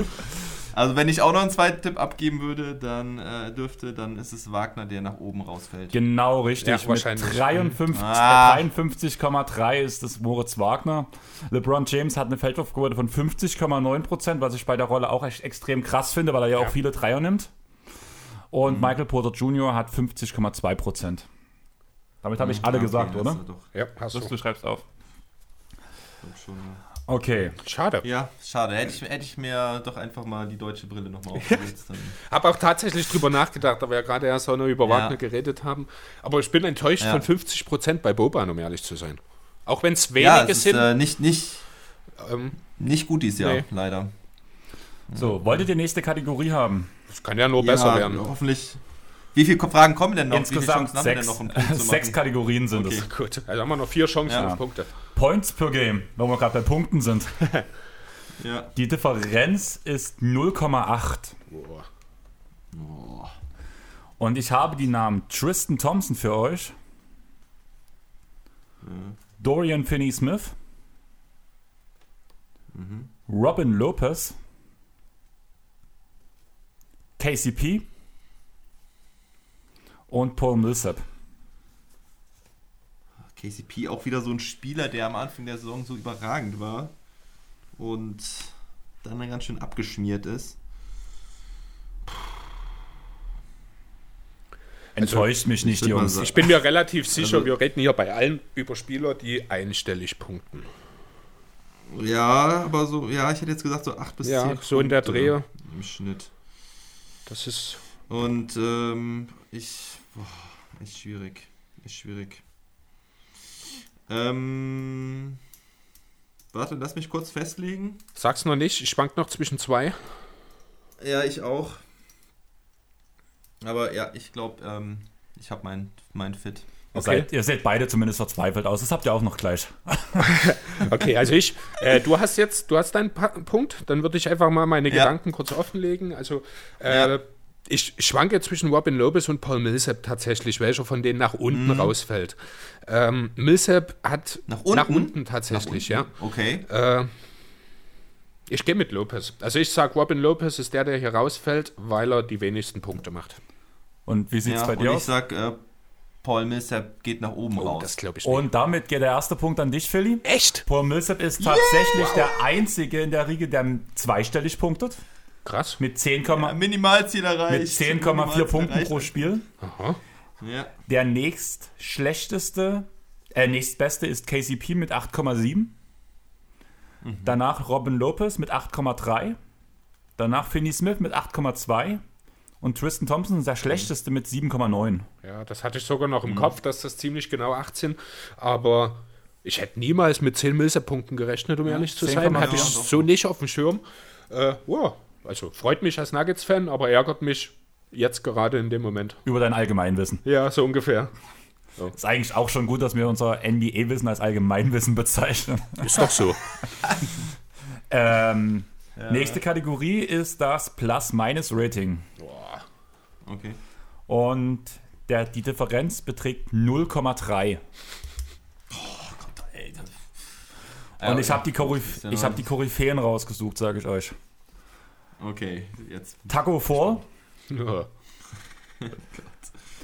Keine Ahnung. Dwight Powell. Danach unser lieber, eigentlich müsste er Starter sein, Kat, ähm, Man Ish Smith. Kyle Kuzma. Und Paul Millsap. Da hast du deinen Millsap nochmal, Habe ich Chris. ihn nochmal. Also, sie sind alle ziemlich nah beieinander, nur einer geht oben oder unten raus. Oh, das mache ich mir mal ganz einfach. Also, ich glaube, da sage ich, gehe ich auch ziemlich. Ah, okay. Hast du? Ich habe mein, ich hab mein Fit. Wen hast du genommen? Ich habe Ich Smith nach unten. Ich habe Taco Fall nach oben. Damit hat Chris einen Ausgleich geschafft, weil tatsächlich Oh. Taco Fall mit Abstand, wie gesagt, dieses Tier hat eine Differenz von 0,3. Und Taco ist vier Punkte drüber. Taco ist bei 4,9 und der nächstbeste, oder die nächstbesten, besser gesagt, sind Kyle Kuzma und Paul Millsap mit plus 1,4. Oh, war gar nicht so schlecht. Ish Smith hat 1,2 und Dwight Powell 1,1. Mhm. Ja, ich habe so ein bisschen zwischen Paul und Smith ähm, äh, variiert und weil äh, ich Smith, der übrigens ähm, bei Olaj und Olajuwons Erben viel zu schlecht weggekommen ist, äh, möchte ich da mal sagen, die, die hatten ja auch einen Washington Wizards Podcast, ähm, weil, weil viele Spiele von der Bank nicht so überragend waren von den Wizards. Also da hat die, die Bank oft verloren, deswegen bin ich mit Smith gegangen und ähm, ja, Taco Fall glänzt regelmäßig in der Garbage Time. Ja, genau das war auch der Punkt letzten Endes. Das ist halt so ein in minimaler Rolle ein absoluter Advanced Gott natürlich, so wie es Boban auch über viele Jahre war.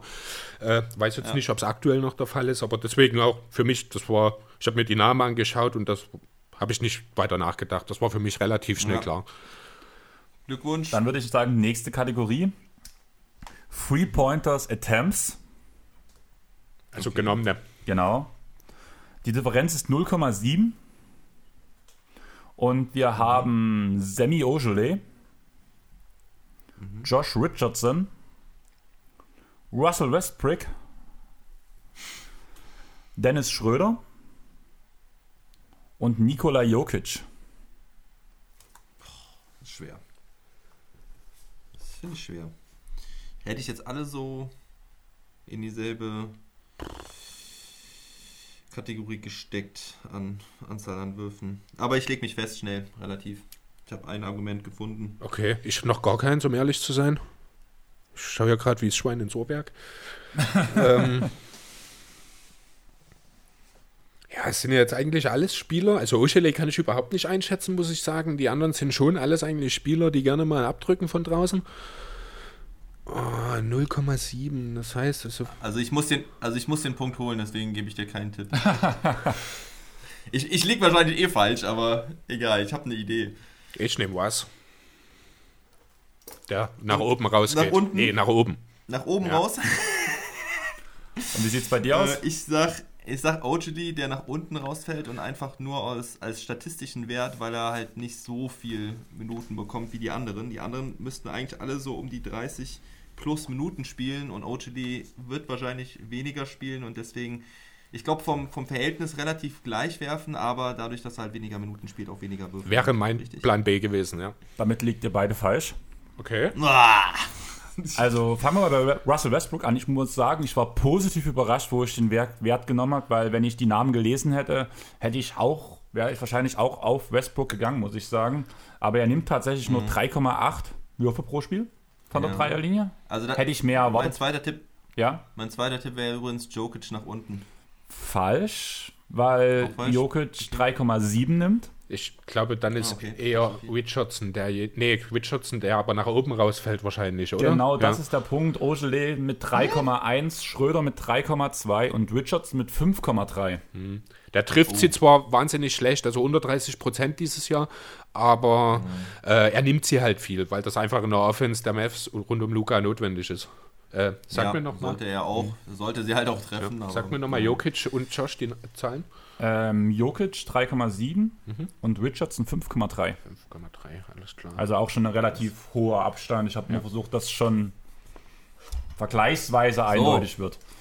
Die finden, Chris, Game 7. ja, genau, Entscheidungsspiel. beim Game 7 machen wir es so, dass ich danach, wenn ihr nicht richtig liegen würdet, gebe ich euch, oder ihr gebt mir eine Reihenfolge vor, ihr gebt mir eine Reihenfolge vor, wo ihr denkt, in was es ist.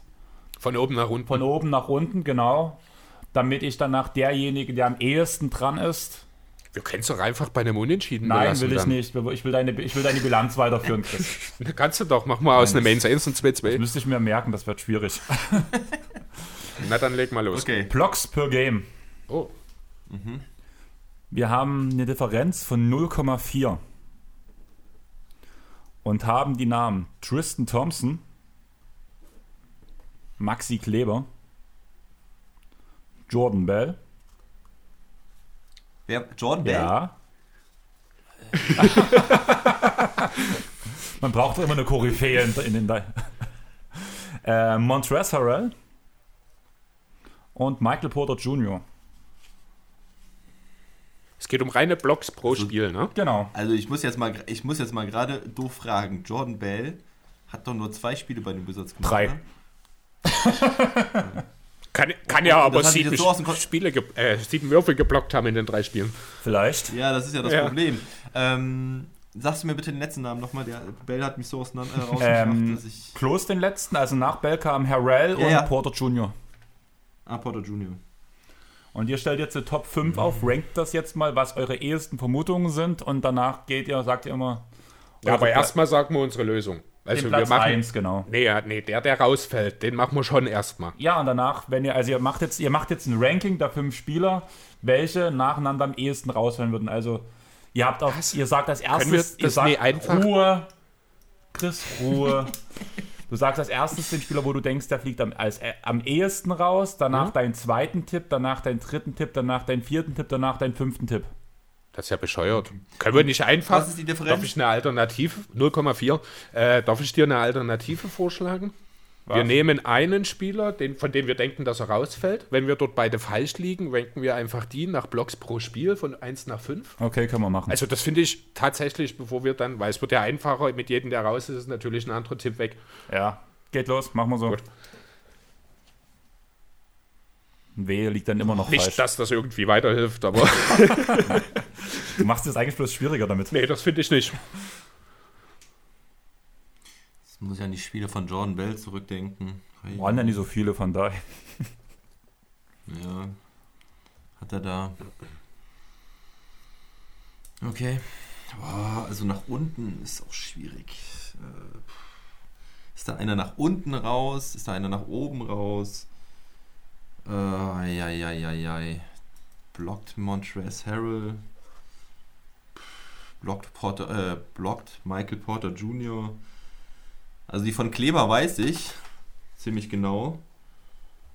Aber bei den anderen hätte ich halt, ja, ich hätte zwei Tipps. Also Chris hat sich schon Drei. komplett festgelegt, das heißt, du du hast dich schon Das heißt, festgelegt. ich du habe einfach komplett aufgeschrieben. Okay, ähm, dann ich gehe einfach mit Small Sample Size. Jordan Bell hat irgendwie zwei Blocks und fällt oben raus. Ich habe. Michael Porter Jr., der nach unten rausfällt, einfach weil er ein schlechter Ver an, der ich doch kein guter Verteidiger ist. Ich bereue meine Antwort auch jetzt schon, weil äh, Jordan Bell teilweise auch ganz wenig Minuten dann nur gespielt hat, glaube ich. Ja, ist auch so. Also Jordan Bell ist es nicht und auch Michael Porter Jr. ist es nicht. Das heißt, ich möchte jetzt von Okay. euch eine Top 5 haben. Hast du die bei dir schon fertig oder? Nee, also der Top 5 ähm, Also, Blocks pro Spiel. Genau, also einfach, die ja? fünf von meiste Blocks zu wenigste, ne? Genau. Ja. Ja. Okay. Ähm, also Platz 1 habe ich, aber lass mich gerade durchranken. Boah, ist echt schwer. Okay, habe ich. Also ich sag, auf Platz 1 ist Tristan Thompson. Dito, Falsch, alle beide. wo gehört er? Okay. Sage ich noch nicht, Ja, wo er stimmt. hingehört. Platz 2, Maxi, Habe ich auch. ist auch falsch. falsch. Platz 3, äh, Platz 3, Und Wes, Äh, sage ich Tres Harrell, ja. Ähm, falsch. warte, muss ich kurz, ko- ich bin, ich bin gerade raus. Wir sind jetzt bei Platz 3, weil ich brauche halt, da habe ja jetzt keinen Namen gesagt, deswegen Ja. muss ich kurz überlegen, warte mal. Eins, zwei, drei, nein. Platz 4. Da, Jordan. äh, ja. Also wir Ja, bleiben wohl bei Unentschieden. Wir bleiben, glaube ich, wirklich bei Unentschieden. Ah, geil. Also ich gehe jetzt von die meisten Blocks zu wenigsten Blocks, sage ich nochmal alles an. Aha. Mit Mike- Zahlen bitte Ja. gleich. Ja, genau. Michael Porter Jr. mit 1,1 Blocks pro Spiel. Oh mein Gott. Ich war positiv überrascht, muss ich sagen. Ja. Ich nie geahnt. Niemals. Ja, das heißt aber nicht, dass er gute Defense spielt. Ja. Nein. Hassan Whiteside. Das ist das. Genau, Hassan Whiteside sind Ja, das genau. Prinzip. Ähm, Jordan Bell mit einem Block pro Spiel. Ich, Wie viel hat Maxi Kleber, wenn du es so genau weißt? äh, müssten 0,9 oder 0,8 sein. 0,9, genau, ist der nächste. Ja. Harrell mit 0,7. Und danach kommt eure Blockmaschine Tristan Thompson mit unglaublichen 0,4 Blocks pro Spiel. Krass. Was? Wahnsinn. Echt? Oh, krass. Das ist das bitter. Das dachte ich Das- mir auch. Geballtes Fachwissen hier im Airball-Podcast. Äh, jetzt muss ich mal ganz doof fragen, wer wäre jetzt hier die richtige Antwort? Wäre Porter Junior? Nee. Nein, Wäre Thompson gewesen, wäre ne? Thompson gewesen. Weil der nach Ja, unten stimmt, abfällt. okay. Also okay, da Ja. wäre ich nie drauf gekommen. Nee, das hätte ich auch niemals geahnt. Aber gut, ich finde, uns jetzt aber- damit, denke ich, sind wir beide mit einem Unentschieden zufrieden, oder? Ich auf jeden Jo. Fall, ja. Da muss ich halt Andreas überlegen, wie er meinen Rekord weiterführt. Man. ja. Eins. Ey, die NFL hat's vorgemacht, ne? Die haben auch immer nur Wins und Loss geführt und jetzt gibt's da auch Unentschieden. Also Genau. Könnte man, entwickel dich weiter. ja, könnte man ja in der NBA auch mal einführen. Nein. Aber ich würde sagen, wir lassen es jetzt mal beim Airball-Podcast einführen, weil bevor wir hier noch drei Stunden raten, der nichts auf die Kette bekommt, von daher. Oder wir machen eine kurze Pause und du machst eine kleine Schätzfrage für uns. Danach, wenn ihr dran ist. Genau. Also das wäre jetzt die Alternative, die mir noch einfällt. Dann machen wir eine kleine Pause. Ist okay für dich, Philly, oder? Ja, Dann bis gleich. Tschaußen. bis, bis gleich.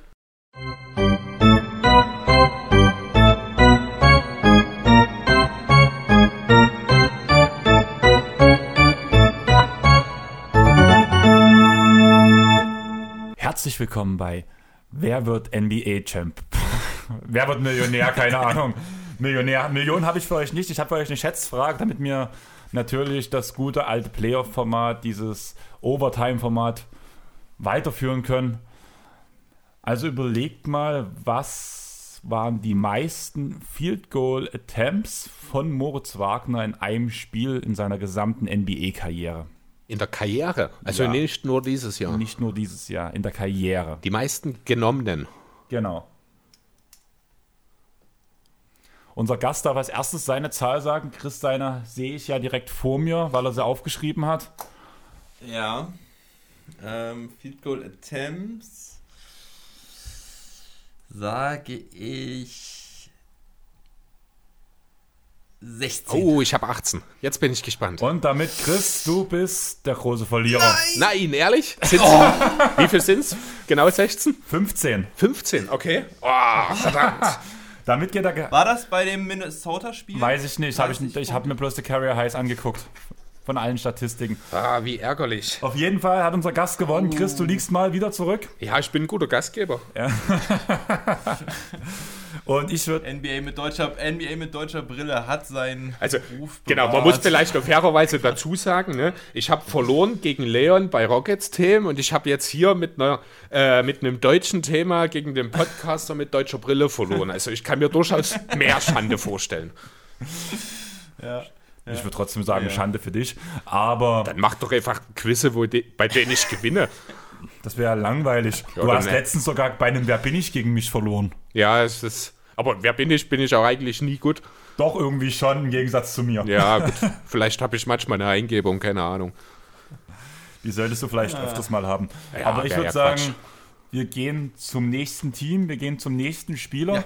Und ähnlich wie Wagner hat er auch einen auslaufenden Vertrag. Mhm. Daniel Theiss spielt eine verdammt gute Rolle in Boston. Ist er der wichtigste Big Man im Kader der Boston Celtics? Ja. Denke schon. Sehr schön. Nachdem wir festgestellt haben, dass Tristan Thompson 0,4 Blocks pro Spiel hat, ist, glaube ich, klar, wer der beste Big Man im Kader ist. Aber der Time Man redet ja gerne, wenn ich das vielleicht ein bisschen ähm, erläutern kann. Ja, jetzt hast du gerade den Time Lord schon reingebracht, der natürlich echt eine richtig gute Saison spielt. Aber Thais ist nach wie vor dieser Glue Guy. Also besser passt es da eigentlich gar nicht. Ähm, also bei Maxi Kleber ist es immer so lustig, weil es nochmal von, von, der, von der Terminologie sehr lustig ist mit Kleber. Aber äh, Thais macht einfach dieses Boston Celtics Team so wertvoll zusammen mit, den, mit Tatum, Brown, Smart, Walker. Da stimmt die Chemie einfach. Die Blocks sind optimal eingesetzt und wenn er jetzt noch so den Dreier trifft, wie er es überwiegend die Saison gemacht hat, dann ist er einfach ja, der, der wichtigste Big Man bei den Celtics, weil Robert Williams, Hut ab, ja, seine Athletik, er bringt immer, er produziert immer richtig gut, hat immer ähm, meist viele Punkte, viele Blocks, viele Rebounds. Also der Typ ist vor allen Dingen auch für die Zukunft sehr interessant, aber wenn es ums Eingemachte geht, dann ist Thais da einfach super wertvoll, um vor allen Dingen halt die Top-Spieler in Szene zu setzen. Jo, kann man so sagen. Also gerade noch mal kurz zum Time Lord zu Robert Williams. Bin großer Fan von ihm, sehen aber halt auch mhm. genau dort, wo er jetzt ist, als Backup, äh, als Swim Runner, der dann halt effiziente 15 bis 20 Minuten von der Bank bringen kann, ein bisschen Härte. Da hört es dann aber auch schon auf. Äh, wird sicherlich Ah, ich weiß nicht, ob er mal Starterpotenzial hat, aber ich denke, als Backup von Thais auf der 5 sieht er am besten aus. Es gibt schon einen Grund, warum Danny Ainge versucht, Tristan Thompson schon wieder loszuwerden, obwohl er ihn erst in der Offseason verpflichtet hat, weil eben das Ganze nicht so richtig gut aufgegangen ist. Äh, ja, vielleicht hat man Hayward, äh, den Hayward-Abgang dort wirklich unterschätzt und versucht halt jetzt dementsprechend auf dem Flügel noch nachzubessern. Und da muss dann eben ein Tristan Thompson gehen. Wenn denn Tristan Thompson geht, hast du ja eigentlich nur noch als Spieler, die momentan Minuten bekommen auf den großen Positionen, ähm, Robert Williams und Daniel Theiss. Eigentlich müsste da ja auch noch nachgerüstet werden, wenn man Thompson abschiebt, weil drei Bigmen zumindest sollte man schon irgendwo im Kader haben, beziehungsweise bevor es echt schief geht. Naja. Und da ist ja auch Wusch als Thema jedes Mal genannt worden. Das habe ich dir ja schon mal gesagt. Chris, du warst kein großer Freund von. Nee, bin ich tatsächlich nicht. Wird vielleicht auch ganz kurz schon mal anhängen. Also erstmal, ich sehe jetzt nicht unbedingt nur drei große, weil ein Jason Tatum zum Beispiel auch verhältnismäßig viel dann auf der 4 spielen sollte, finde ich. Äh, kannst du dann eben Brown auf die 3 stellen und beispielsweise einen Marcus Smart dann in die Lineup mit reinnehmen. Als Center? Nee, der Center wäre Thais dann halt dachte, oder eben Smart. Williams. Ja, Smart kannst du auch als Center spielen lassen, Zumindest das stimmt natürlich. Ja. ähm, genau, und dadurch hast du dann eigentlich schon eine gute Zusammenstellung auf dem Feld, wo von allen was dabei ist. Äh, aber ja, trotzdem, also irgendwie, also den Celtics fehlt definitiv noch was. Ich bin selbst auch nicht der ganz große Thais-Fan, muss ich sagen. Ich finde, er sieht immer ein bisschen hölzern auf dem mhm. Feld aus. Ähm, auch wenn er im Grunde genommen ja eine sehr ähnliche Rolle spielt wie auch Maxi in Dallas, äh, würde ich mich tatsächlich in 10 von 10 Fällen auch immer für Maxi entscheiden. Ich weiß nicht, was das ist mit Thais. Irgendwie bin ich mit ihm nie so richtig warm geworden. Mhm, okay. Einen haben wir gerade eben, eben, vergessen, Grant Williams, der mhm. doch auch relativ guten Impact haben kann. Also im Moment ist er so ein bisschen raus, aber der hat gerade auch in den Playoffs gezeigt, dass er ein richtiger Energizer sein kann und halt ein Smallball 5 auch spielen kann. Ne? Also, weil wenn du nur Thompson und Thais an der Stelle hast und erwähnst, ähm, ist natürlich auch immer das Risiko, dass sich einer verletzt und dann hat sie natürlich wirklich ein großes Problem. Also Grant Williams könnte da schon noch einspringen, aber prinzipiell sehe ich es absolut so und habe ich schon sehr oft in meinem Pod gesagt, Gordon Hayward muss irgendwie noch ersetzt ja. werden. Und ich bin gar nicht mal der Meinung, dass du Thompson unbedingt abgeben musst. Also ich finde, du könntest Thompson auch weiter behalten. Ähm, die, können, die haben sich jetzt die Minuten auch gut aufgeteilt. Äh, Wenn es Richtung Playoffs geht, hast du halt eine weitere Möglichkeit, Thompson mit reinzubringen. Er hat schon noch irgendwo ein Skillset, was sonst keiner von den, von den Celtics-Spielern hat. Ähm, aber du brauchst einfach trotzdem einen Ersatz für, für Hayward. Und sie haben halt da, da kommt halt diese Trade Exception noch mit rein, die sie noch nutzen könnten für einen Spieler, für einen Flügel. Jo, also was mir halt so ein bisschen Sorgen bereitet in erster Linie ist halt, dass Tyson und Thompson viel zusammenspielen. Das ist nicht ja. mehr so wirklich zeitgemäß ja. und das ist halt genau der Punkt, wo dieser Hayward-Abgang dann eben reinspielt. Ähm, Jeremy Quant hat man ja auch kurz dazu mal angesprochen in dem Zusammenhang. Das wäre natürlich ein Fit, der ist wie Arsch auf Eimer theoretisch für Boston, aber das machen die Pistons mhm. natürlich nicht. Nee, glaube ich auch nicht. Ja. Und Vucevic hattest du gesagt, Andreas? Ja, der steht ja auch so halb auf dem Trade-Block. Angeblich hat er ja gesagt, ich will hier bleiben und ich finde es schön, dass man halt so eine lange Zeit bei einer Franchise verbringt. Hat sich ähnlich Ja. halt wie Biel geäußert, kann man ja irgendwo sagen. Aber irgendwo sind halt Gerüchte und wie sagt man so schön, wo Rauch ist, ist auch Feuer. Ja, man muss halt immer schauen, wenn so ein Gerücht dann über eine längere Zeit Bestand hat und immer wieder auftaucht, da fange ich an dran zu glauben. Aber weil das jetzt ein, zwei Mal in der Woche aufkam, da bin ich dann schon immer noch ein bisschen skeptisch, weil da ist meistens dann halt tatsächlich nicht allzu viel dran. Da würde ich einfach mal noch schauen, ob dann in den nächsten Tagen sich das verfestigt. Aber ich kann es mir nicht vorstellen. Zum einen glaube ich nicht, dass die Magic ihn abgeben wollen unbedingt. Äh, Und zum anderen wüsste ich jetzt nicht, wie der Deal aussehen soll, äh, dass die Magic da wirklich was davon haben, um ehrlich zu sein. Thema Gerücht. Ja, das frage ich mich. Thema Gerücht. Wir sind doch, Chris, du weißt ja, wir sind perfekt, wenn wir vom Thema, um vom Thema abzukommen. Ja. Ähm, ich habe jetzt ein Gerücht gehört, dass die Minnesota Timberwolves sehr engagiert daran arbeiten, John Collins per Trade zu holen. Das habe ich auch gehört. Ich habe es mir nicht weiter angeschaut. Muss ein bisschen lachen, wenn ich ehrlich sein soll. Ich glaube, wir haben sogar damals so eine Konstellation besprochen. Ne? Mit Carver und Co. Ja, genau. Aber so richtig zufriedenstellend war das für niemanden von uns eigentlich. Nein. Also es wird schon spannend zu sehen sein, wenn dann mal wirklich ein Team mit D'Angelo Russell, John Collins und Carl Anthony Towns zusammenspielt. Dann will ich wirklich mal Minnesota gegen Brooklyn sehen. So ein 210 zu 220 oder so am Ende. Ja. Also ich wollte bloß mal kurz erwähnen, ich glaube, wir gehen auch direkt zu Tyson, zu Boston zurück, weil immerhin wollen wir die Drei-Stunden-Marke nicht knacken, haben wir ja schon festgestellt. Wir haben heute alle noch ein bisschen was vor, von daher würde ich sagen, kommen wir zurück zum Thema. Ich wollte es schon angebracht haben, weil ich schon irgendwo interessant finde, dass dieses Gerücht. Aber Also, Ja. ich frage mich halt, wie es funktionieren soll auch, ne? Ähm, ich meine, Vucevic verdient auch über 30 Millionen, oder? da ähm, Wutsch würde perfekt in diese Trade-Exception von Boston reinpassen, die sie für Hayward bekommen haben. Ja, es ist nicht so viel, wie man denkt. Also das ist kein Supermax-Vertrag, den Vucevic hat. Ich weiß Genau. gar nicht, ob man den als All-Star, ich glaube eh noch nicht. Da braucht man mehr als eine All-Star-Teilnahme, um den so zu Hat er zwei. Ähm, ja, aber irgendeinen Ja. individuellen oder Das so. Ding ist halt, man darf ja keine Spieler mit reinpacken, sprich, man müsste es komplett mit Picks versüßen. Die sind, die Brooklyn Picks sind jetzt ja so langsam ausgegangen, zumal jetzt ja die Brooklyn Picks auch nichts mehr wert wären. Man hat noch die eigenen Picks größtenteils, aber die sind ja auch nicht so viel wert.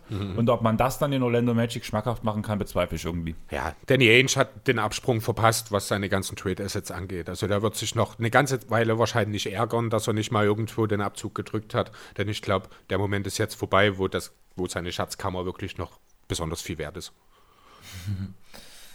Also, wenn es hier um Thais geht, möchte ich gerade nochmal einwerfen, das ist einfach so geil. Daniel Theiss hat in der Boston Celtics History die beste Effective Field Goal Percentage ever und das mit Abstand. Ist das immer noch so? Ich 60 hatte es damals in deinem Pod gehört. Das war, da war Ja, ja, es ist immer noch mit Abstand. Also er hat 60,3 Prozent. Und wenn du meinen Pod aufmerksam gehört hast, weißt du auch noch, wer auf Platz 2 ist. war es nicht Bird? Nee. Wäre jetzt auch meine erste Antwort gewesen, tatsächlich. Dann habe ich es vergessen. Auch ein Big Man, der Ist- manchmal zweifelhaft auffällt. nee, dann ist es nicht Kevin McHale. Taco vor. Nee. Kenrick Perkins. Oh, über den haben wir vorhin noch geredet. Ich habe vorhin äh, so Social Media durchgescrollt und eine tolle Statistik entdeckt. Luka Doncic hat diese Nacht äh, Kedrick Perkins in Career Points überholt. Mit 4200 irgendwas. Das war Ja. fantastisch. Fand ich so super. Das ist natürlich eine Sache, die muss auch die ganze Welt erfahren. Muss allerdings vorgestern gewesen sein, weil letzte Nacht äh, oder ja, am, am Mittwoch äh, gewesen sein, weil im letzten Spiel hat er ja nicht gespielt gegen OKC. Dann war es das Spiel davor. Ja. Ja. Ja, aber wie auch immer, ja, was du aber vielleicht meinst, Andreas, er ist, äh, war glaube ich auch beim True Shooting, ich bin mir jetzt nicht mehr hundertprozentig sicher, aber ich glaube, da war er auch auf Platz 1.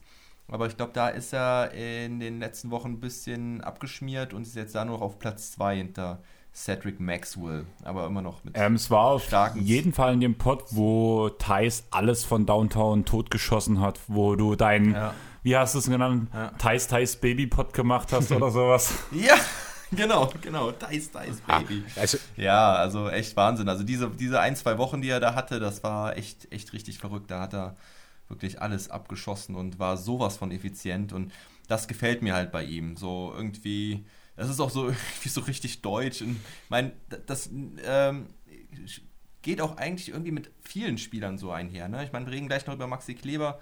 Ey, die Jungs, die sind einfach, wenn du die Zahlen anguckst, wirklich sau effizient. Und ähm, das ist, das ist wirklich, äh, ja, richtig, richtig stark und das geht halt so ein bisschen unter. Auch so ein Grund, warum ich diesen Pod halt gerne mache, weil ähm, das mittlerweile wird es ziemlich viel kommuniziert und es gibt ja auch viel, seit dieser Saison gerade viel mehr Aufmerksamkeit für die deutschen Spieler, was insbesondere mit Dennis Schröder zusammenhängt, ne? weil da haben sie alle jetzt gecheckt, oh, Dennis Schröder könnte tatsächlich nach Dirk Nowitzki der zweite Deutsche sein, der Champion wird.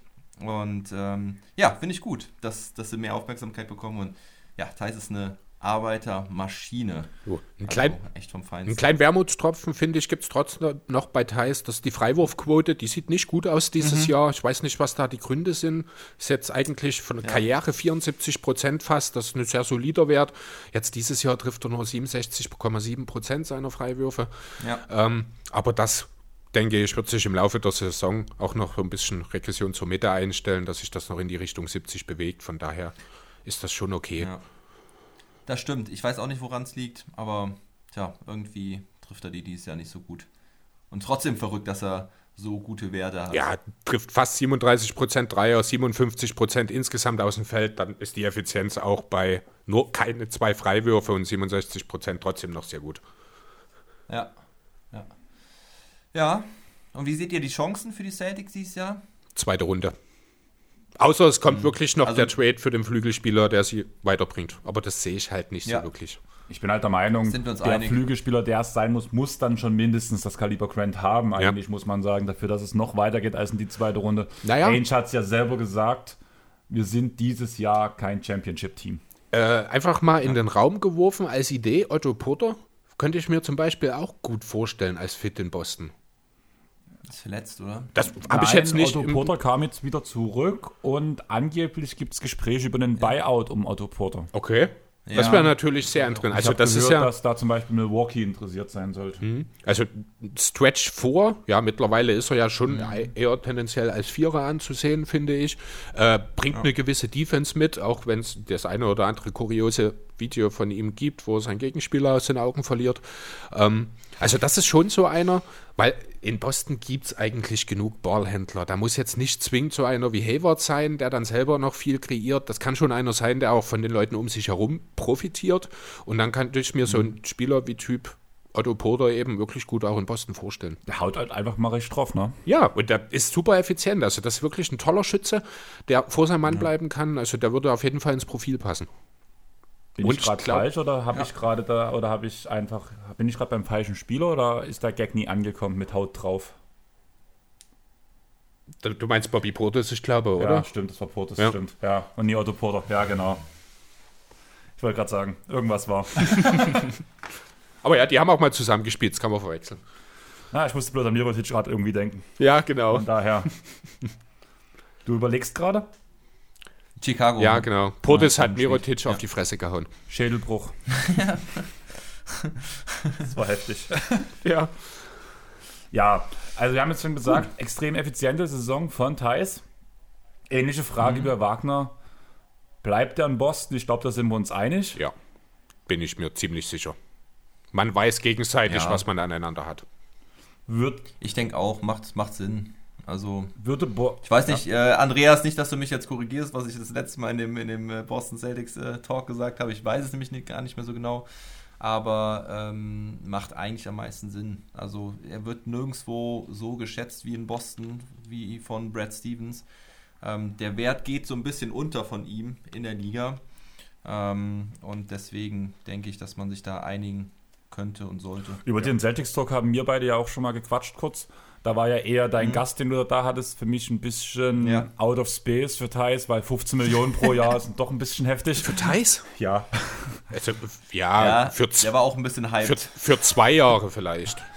Ja, ich finde eigentlich die, diese ja. Mid-Level halt ganz charmant für Thais. Ja, genau, so 7, 8 Millionen im Jahr kann ich mir schon vorstellen, genau. dass er die kriegt, aber ich glaube auch nicht, dass es mehr wird. Wobei ich sage, also das ist der normale Marktwert von Thais, finde ich, mit einem Mid-Level. Während ich mir gut vorstellen kann, einfach aufgrund auch jetzt der Zeit, die er in Boston war, was er für Boston Gott, dass Boston für Thais wahrscheinlich auch ein bisschen overpayen würde. Glaube ich nicht. Weil ich, also ich kann mir ehrlich gesagt nicht vorstellen, dass du für einen Start, ja, willst du wirklich zweistellige Millionen für dein Starting Center auf, abgeben? Ja, mach mal 9,9, Chris. Okay. Ja, aber also ihr, ihr, wisst, was ich meine, oder? Also ich finde Ja, halt gerade klar. aufgrund der Position, auch wenn sein Wert ist, der steht natürlich außer Frage, aber man muss schon aufpassen, auch als man Tristan Thompson, der verdient jetzt, ich glaube, ungefähr neun, wenn mich nicht alles täuscht, den Vertrag hat er bekommen. Mhm. Da hat man ja. schon sehr deutlich von Überbezahlen gesprochen, teilweise. Und in dieselbe Richtung, auch wenn Thais wichtiger ist, äh, in dieselbe Richtung einfach aufgrund der aktuellen Situation in der Liga, denke ich auch. Also wenn er 10 pro Jahr bekommt, dann kann er sich schon sehr, sehr glücklich schätzen, finde ich. Ja, Ja. 9,9, ich sag's. Können wir gerne machen. Dann würde ich sagen, wir gehen direkt zum nächsten Spieler oder wie sieht es bei euch aus? Habt ihr noch was, was ihr zu Thais unbedingt loswerden wollt? Nicht unbedingt. Nö. Nö, passt. Maxi? Maxi. Maxi. Maxi. Wolltest du noch was nochmal sagen? Maxi sagen Meiser. Maxi. okay, ja, drittes Jahr in der Liga. Was überlegst du, Chris? Das ist der erste Satz, der bei mir steht. Das- Ich dachte gerade, Ja, du ich liest gucke- bei mir ab. Ich gucke ja auch zu dir rüber. Wie immer. Ja, also dieses Jahr noch nicht so eine gute Saison. Ihn hat ja Corona ein bisschen mehr getroffen als andere, sage ich mal so. Wie gesagt, Wagner hat ja, selber erzählt, auch wo er Corona hatte, dass er so diese typischen Grippeerscheinungen, dieses typische Schlappsein hatte. Beim Maxi war es ja ein bisschen mehr. Bei ihm hat es ja richtig flach gelegt, hatte auch einen längeren Krankheitsverlauf. Und man merkt einfach, dass er noch nicht so richtig im Spiel drin ist. Und im Interview hat er ja auch mal erzählt, dass er merkt, dass er extrem schlapp noch pro Spiel ist. Was wahrscheinlich auch verschlafene Defensivrotation, was man ab und zu jetzt sieht, was man sonst für Maxi nicht gewohnt ist, immer mal wieder so sieht. Aber im Großen und Ganzen Punkteausbeute hat sich jetzt auch in den letzten zwei, drei Spielen ein bisschen gesteigert. Ich denke, er ist wieder auf dem richtigen Weg. Man merkt, dass er fitter ist. Und Ja, ja, definitiv. ich bin gespannt, wie weit er das Team von Dallas noch verstärken kann. Trade-Gerüchte um einen Also Big gibt es ja aufgrund Ja. der Defense, aber die Frage ist, kann Maxi das, der, dieser Guy sein, der die Defense von Dallas stabilisiert, ohne dass man noch Nachverpflichtungen tun muss? Also grundsätzlich erstmal halte ich ihn für den wohl besten Verteidiger der Mavs. Vielleicht sogar mit Abstand. Ja. Ich weiß es nicht. Der Einzige, der mir da spontan in den Sinn kommt, theoretisch wäre ein Josh Richardson, der aber nun mal ein Guard ist, oder ein Dorian Finney-Smith. Das sind so die einzigen, wo ich sage, die sind defensiv vielleicht einigermaßen in der Nähe. Ähm, deswegen, ja, wegtraden würde ich Kleber keinesfalls, weil er ist halt auch so jemand, der kann auch auf der 4 neben dem dominanten Center theoretisch spielen, weil er Ah, beweglich stopp, stopp. Stopp, stopp, stopp. Den Valanciunas Trade hast du letzt, hast du sogar im NBA-Fan-Podcast Das ist eine, gesagt. ja, das ist eine Ausnahme. Das ist der, Tra- also den Trade würde ich sofort, den Trade würde ich auch nach wie vor sofort machen, Valanciunas als Christaps äh, Backup sozusagen, der dann auch den Starter übernehmen kann, wenn Porzingis mal wieder fehlt. Da wäre ich bereit, Maxi abzugeben, Schlag aber es unserem Gast vor. ja, äh, nicht gut. Ja, also Valanciunas äh, ist ja auch ein Spieler, ähm, den ich immer wieder loben muss und den ich total geil finde. Ich finde, der Typ ist einfach ein Biest. Und ähm, aber, also ich würde drüber nachdenken, definitiv. Ähm, aber Also erstmal muss ich dich nochmal kurz korrigieren, Andreas. Das ist äh, Maxi Klebers vierte Saison, nicht dritte Saison.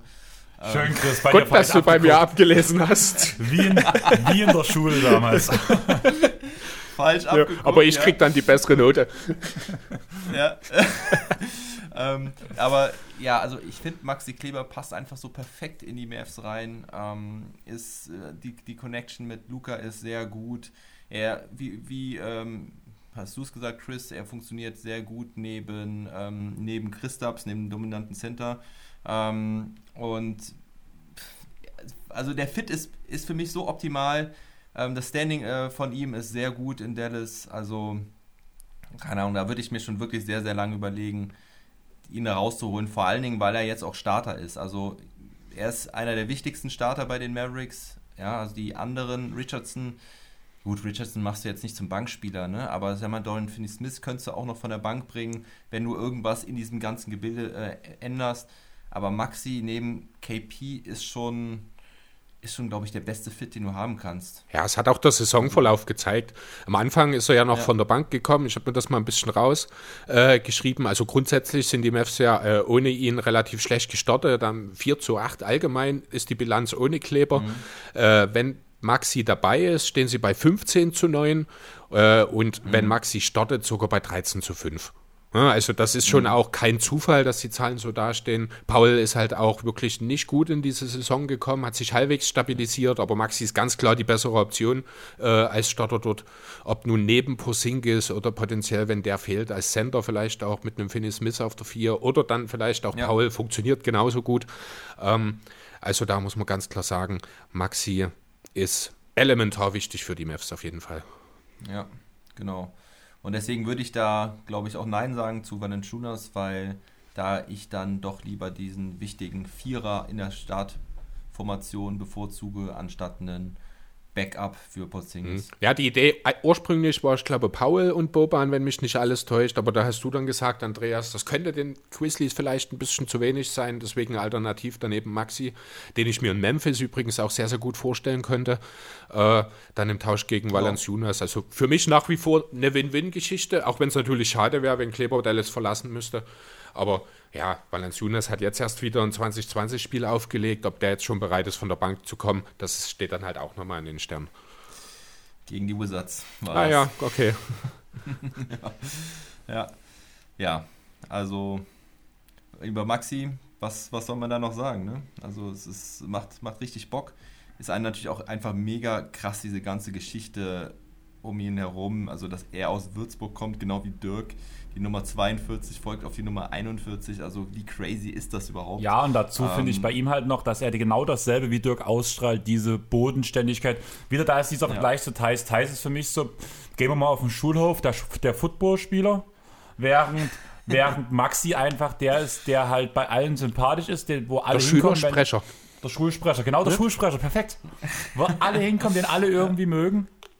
Und ja. die. Das ist, das ist Maxi. Und das ist halt so, der ist so Everybody Starting, kann man sagen. Ja, genau. Und so ist er, glaube ich, auch bei seinen Teammates angesehen. Und äh, in der Bubble hatten wir auch ein paar lustige, witzige Videos mit ihm als DJ. Ja, mit genau. Paul und so. Das war mega, mega cool. Also, aber das gilt, geht, ich meine, ich bin ja Mavs-Fan und für mich gilt es eigentlich fast für das gesamte Mavericks-Team so. Ne? Also da gibt es ein paar wenige Ausnahmen von Spielern, die jetzt noch nicht so lange da sind, aber alle, die jetzt irgendwie schon so zwei, drei Jahre oder mehr sogar schon dabei sind, die, das ist echt schon ein ganz schön eingeschworener Haufen und ich finde, es zeigt auch, dass, obwohl sie jetzt eine ziemlich schwierige Phase hatten, natürlich auch durch Corona gebeutelt, aber wo sie ja wirklich einen ziemlich schlechten Rekord hatten, am unteren Ende der Western Conference standen, ähm, wo man doch sehr ruhig geblieben ist in Dallas und ähm, nicht überreagiert hat. Und das zeigt es jetzt. Das Team hat sich da rausgekämpft, hat jetzt eine, eine gute Serie. Klammern wir mal diese Niederlage gegen OKC raus, wo ähm, Christophs und Luca nicht dabei waren. Aber ich glaube, wir haben jetzt in den letzten, was war das, zwölf Spielen zehn gewonnen oder 14, äh, 12 aus 14 oder mhm. sowas. Ähm, ja, und sie sind auf einem guten Weg und Maxi hat seinen Beitrag daran. Also, alles gut. Aber, jetzt muss man, das kommt das Aber, man muss halt generell für dieses Mavericks-Team sagen, wir haben Dwight Powell schon angesprochen, der ist leider nicht gut zurückgekommen aus der Verletzung, hat natürlich auch ähm, Schwierigkeiten, sich jetzt gegen Christaps, äh, Maxi und auch einem Willie Collie Stein, der immer wieder mal seine, äh, seine guten Spiele auch zeigt, ah, durchzusetzen. Willie Collie Stein. Du hast James Mr. Swag. Ja, es ist, es ist, es ist, es ist schrecklich, ihm zuzugucken, ja. aber manchmal, also er hat. Er kann ja schon irgendwie was. Also Ehrlich? Er macht einfach nicht was. Ja, doch, er, er, er hat auch eine ziemlich gute Verbindung zu Luca. Also Luca kriegt ihn ganz gut durchgesetzt. Er hat halt einfach nur diese Butterfinger und das ist echt ganz schlimm, dass er die Bälle nicht fangen kann. Ähm, aber ja, du hast Willie Colley Stein, Dwight Powell und halt auch James Johnson, der halt ein sehr tradable einen Contract hat mit 16 Millionen oder so fast. Das sage ich die ganze also Zeit, Chris will nicht. Ich will nicht. Der Vertrag ist auslaufen, das ist der prototypische äh, Bodyguard für Luca. Wenn man wenn man ihn tradet mhm. und seinen Vertrag dann nur entweder für jemanden, wie beispielsweise in Oladipo, so jemanden aus der, ich sag mal, zweiten Star-Reihe, der dann auch gewillt ist zu verlängern, äh, dafür nimmt man den Vertrag her. Aber ich würde jetzt in, James Johnson und seinen Vertrag würde ich nicht gegen ein paar Rollenspieler zum Beispiel tauschen. Das würde ich nicht machen. Also ein paar Rollenspieler. Oder einen nicht, oder wie auch weil immer. Du hast. Ja, ja, das vielleicht schon. Also weiß ich nicht. Ja, das, das Bodyguard-Thema ist natürlich ziemlich cool und lustig. Ähm, aber er hat halt in den letzten Wochen echt nichts mehr so richtig auf die Kette gekriegt. Ne? Das ist ein bisschen schade. Ich weiß nicht, ob er das nochmal umdrehen kann. Also da würde ich gerne im Training-Staff äh, mal lauschen, was die so über James Johnson sagen, weil Potenzial hat er ja auf jeden Fall. Also Playmaking, Dreier, aber es müsste halt ein bisschen mehr kommen. Ja, und wie gesagt, halt die Flexibilität dann in der Offseason mit dem auslaufenden Vertrag. Ich kenne jetzt die Situation in Dallas finanziell nicht hundertprozentig, aber man muss ja zum Beispiel, wenn man das will, einen Josh Richardson bezahlen. Der wird jetzt wahrscheinlich nicht so teuer, wie ich vor der Saison erwartet habe. Ähm, ja. Aber von daher auch ist es immer ein bisschen schwierig, so ein Vertrag, wenn er auslaufend ist, muss man halt immer auf alle möglichen Eventualitäten schauen. Und da gibt es halt, gerade in Dallas, finde ich, relativ viele. Ja. ja, das stimmt schon. Also es hängt natürlich sehr viel davon ab, wie jetzt die nächsten Wochen verlaufen. Ich meine, gut, die Trade Deadline ist jetzt noch zwölf Tage hin. Ich bin echt gespannt, ob die Mavericks was machen werden. Ich bin ich glaube nicht. Sehr unsicher. Ich glaube nicht. Glaubst also nicht? ein kleiner Deal vielleicht, aber jetzt nichts, wo ich sage, oder halt kein Star Trade oder so. Ich sehe halt auch die Oladipo-Geschichte nicht unbedingt kommen. Äh, von daher, ich denke, Dallas wird im Grunde genommen mit dem Team dann auch in die Playoffs gehen, wie es jetzt dasteht. Ich würde mich freuen, weil ich habe ja gesagt, ich mag die Jungs eigentlich alle und ich fände es cool, wenn die Mavericks weiter auf die Teamchemie bauen würden und ähm, das weiter mit diesem Kader versuchen, der ja in den letzten Wochen halt auch wirklich erfolgreich war. Und eine Sache noch zu Maxi, ähm, was ich noch an ihm kritisieren will, ist, dass er leider mir zu wenig Pick and Roll läuft und dass er auch zu wenig selbst ähm, ja mal zum Korb zieht. Also, Chris, du bist ja Sixers-Fan, mhm. ne? Erinnerst du dich daran, wie er Embiid aufs Poster genommen hat? Ja, nicht mehr so ganz präsent. Das sind so Sachen, die, die vergesse ich gern. Ähm, ja, hast ja. du natürlich recht. Könnte er häufiger machen, ist aber auch einfach nicht Teil seiner Rollenbeschreibung in Dallas, glaube ich. Er ist halt wirklich in ja, erster Linie offensiv dazu da, Luca, äh, ja, und wenn vorhanden Posingis den Platz zu schaffen und dann den offenen Dreier zu verwandeln. Seine Mhm. Ja, das sagen auch die Assisted Field Goals, also 98% seiner Field Goals sind Assisted. Ja. Die anderthalb oh. oder 1,8, die es nicht sind, sind wahrscheinlich Offensiv-Rebounds, würde ich behaupten wollen. Aber wer fast ja. 47% seiner Dreier in dieser Saison trifft, der ist über jeden Zweifel erhaben, was das angeht. Ja, äh, danke, du hast mir die Zahl weggenommen, die ich eigentlich noch präsentieren wollte mit den 98% weil das ist echt Wahnsinn.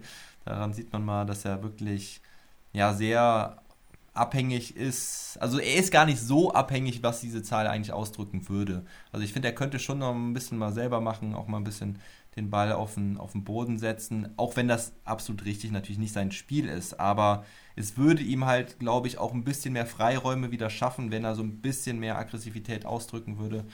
Weil ich habe auch irgendwo mal diese Frage gelesen, warum Maxi eigentlich nicht noch mehr Dreier wirft, wenn er die dann, die, die dann ja mit 46,8% trifft. Damit ist er fünftbester in der ganzen mhm. Liga. Ähm, aber er kann halt die Contested Threes nicht so gut treffen. Ne? Das sind hauptsächlich äh, offene Dreier. Und vielleicht würde ihm das so ein bisschen mehr ähm, ja, Freiräume schaffen, wenn er dieses, diesen Zug zum Korb zumindest ein bisschen mehr andeuten ja, würde. Geht ein, ne? geht ein also. kleines bisschen in dieselbe Richtung wie bei Isaac Bonga, aber schon natürlich auf einem anderen Niveau. Ja, genau. Aber Dallas macht Spaß. Luca, also Maxi jetzt neben Luca zu sehen, das ist einfach als Mavs-Fan eine Augenweide. Das ist äh, so geil. Und wie er sich da immer in der Defensive reinhaut. Zucker für einen Basketball-Liebhaber. Dann würde ich sagen, gehen wir jetzt zu dem momentan bestspielendsten deutschen Spieler, Dennis Schröder. Oder habt ihr noch was? Boah, also ich weiß nicht, ob ich das Beste so stehen lassen würde. Ja, also er ist schon der beste deutsche Basketballer dieses Jahr. Also da finde ich, da gibt es auch also nicht so viel zu, dran zu diskutieren, um ehrlich zu sein. Er, er ist der beste Spieler, ja. definitiv. Aber aktuell weiß ich nicht, ob er der bestspielendste ist. Ach so, ja, okay. Für seine Rolle. Dann hätte ich gern mal ja. von euch gewusst, was denkt ihr, wenn so Schröder seine Karriere beenden wird? Auf der oh. All-Time-Liste der deutschen Basketballer beziehungsweise auch Basketballerinnen. Wo könnte er stehen? Äh, ja, Basketballerinnen kann ich nicht einschätzen, das sage ich gleich vorab. An Dirk wird er natürlich nicht rankommen. Ja, es ist schon so ein bisschen so auf dem Niveau wie Detlef Schrempf, fand ich. So diese Sixth-Man-Rolle, mhm. die er jetzt in OKC gespielt hat. Jetzt ist er Stotter. Äh, ich habe jetzt die Schrempf-Zahlen nicht im Kopf, aber das ist so das, was ich sehe. Vielleicht sogar ein bisschen über ihn. Äh, ja, also ich sehe ihn schon als zum, zum Zeitpunkt seines Karriereendes zweitbesten deutschen Basketballer in der NBA. Also rein so aus, dem, aus der Bewertung, wer ist der beste, zweitbeste, drittbeste deutsche Spieler aller Zeiten? Andreas? Ja, ja also ich sehe es sehr ähnlich wie Chris. Ähm, ziemlich auf einem Level mit Detlef Schrempf. Großes Frage ist natürlich, kann er jetzt sich noch einen Ring anziehen in, mhm. seinem restlichen, in seiner restlichen Karriere? Das, was Schrempf halt leider nicht geschafft hat. Ähm, ansonsten sind sie wirklich ziemlich auf dem gleichen Niveau. Nächste Frage ist natürlich auch noch, wie weit kann er seine Karriere noch kompensieren, kompostieren, sagt man. Ähm, also wie lange wird er noch spielen? Ähm, wie lange wird er noch erfolgreich und gut spielen? Ja, die letzten Jahre, wenn ich mich nicht richtig täusche, waren von Schrempf jetzt ja auch nicht so gut. Ähm, bei Portland müsste das ja gewesen sein. Ähm, ja, aber also Schrempf war auf jeden Fall geil. Auch übrigens einer, ja, der Spieler, die mich auch so ein bisschen noch in die NBA mitgebracht haben. Ne? Also Bravo Sport lässt wieder grüßen, Seattle Supersonics, ja, mit äh, äh, Peyton und, und Camp. Ähm, hat richtig Bock gemacht.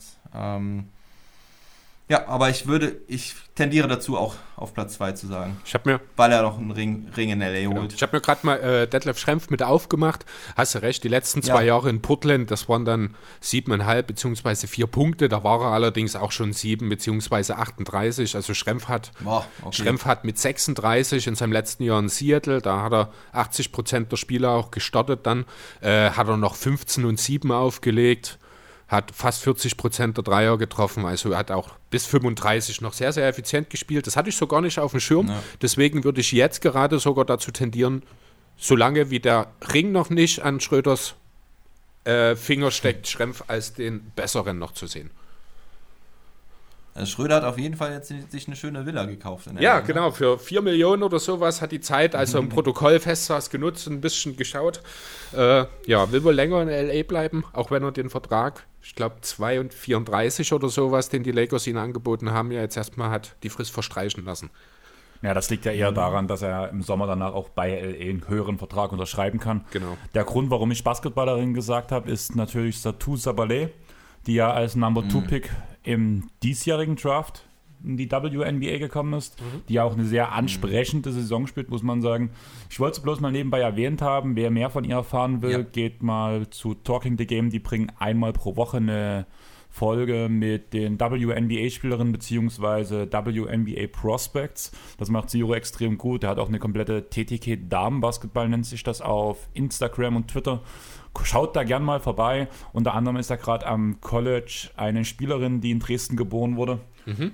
Da habe ich dir da erzählt, die Alea, die auch schon, die auch, die war auch schon bei Zero im Pod. Okay. Die hat hier bei USV, die Ach auf ja, der anderen stimmt. Straßenseite von meiner Wohnung ist eine Basketballhalle und da hat eine aktuelle College-Spielerin hm. mit äh, WNBA-Potenzial gespielt mhm. in ihrer Jugend. Mal gucken, was aus ihr wird. Das sind noch die Pots, die ich von Zero am meisten höre, wenn Lea oder auch die äh, ähm, Jessica Schiffner dabei ist. Die spielen mhm. ja zusammen in einem Team. Auf jeden Fall, hört mhm. da mal rein. Ist auch mega interessant, mal abseits des Herrenbasketballs. Aber ich würde sagen, ja, ja. Da, da, möchte ich aber auch noch kurz was zu ergänzen. Ähm, äh, Satu Sabali, äh, super interessant. Also ich bin auch überhaupt kein Frauenbasketball-Kenner, muss ich sagen. Ähm, habe da leider keine, kein, bin, bin ich blind auf dem Auge. Ähm, aber Satu Sabali habe ich mir reingezogen und wie die dominieren kann, ist echt unfassbar. Also die hat es echt drauf, das, das kann ich sagen. Und ich bin echt gespannt, was sie da in Dallas noch reißen kann. Ist ja auch mega geil wieder als, als Dallas-Fan irgendwie, dass, dass sie da, ähm, äh, äh, da die, die Deutsche äh, rüberziehen. Und ähm, ich habe übrigens auch mal mit einer College-Spielerin zusammengespielt. Grüße an Ellie, die ich mich bestimmt nicht hier hört, aber ähm, in Bonn. Ich glaube, sie hat äh, ich weiß gar nicht, sie war, glaube ich, man, man, ich habe keinen direkten Kontakt zu ihr, aber ähm, ich habe mal irgendwo gesehen, dass sie da am, am College am Start war. Allerdings, glaube ich, in sehr kleiner Rolle. Trotzdem hat mega Bock gemacht, mit ihr zu zocken in Bonn. Und ähm, bin gespannt, was da noch die Frauen so reißen werden in den nächsten Jahren. Wie viele Currywurstbuden gibt es denn eigentlich inzwischen in Dallas?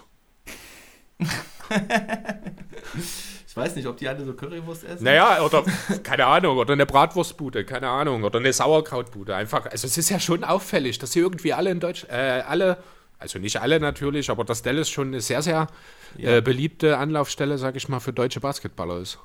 Ja, das ist ja Wahnsinn. Stremp wurde ja auch von den Mavericks gedraftet. Ja, stimmt. gedraftet.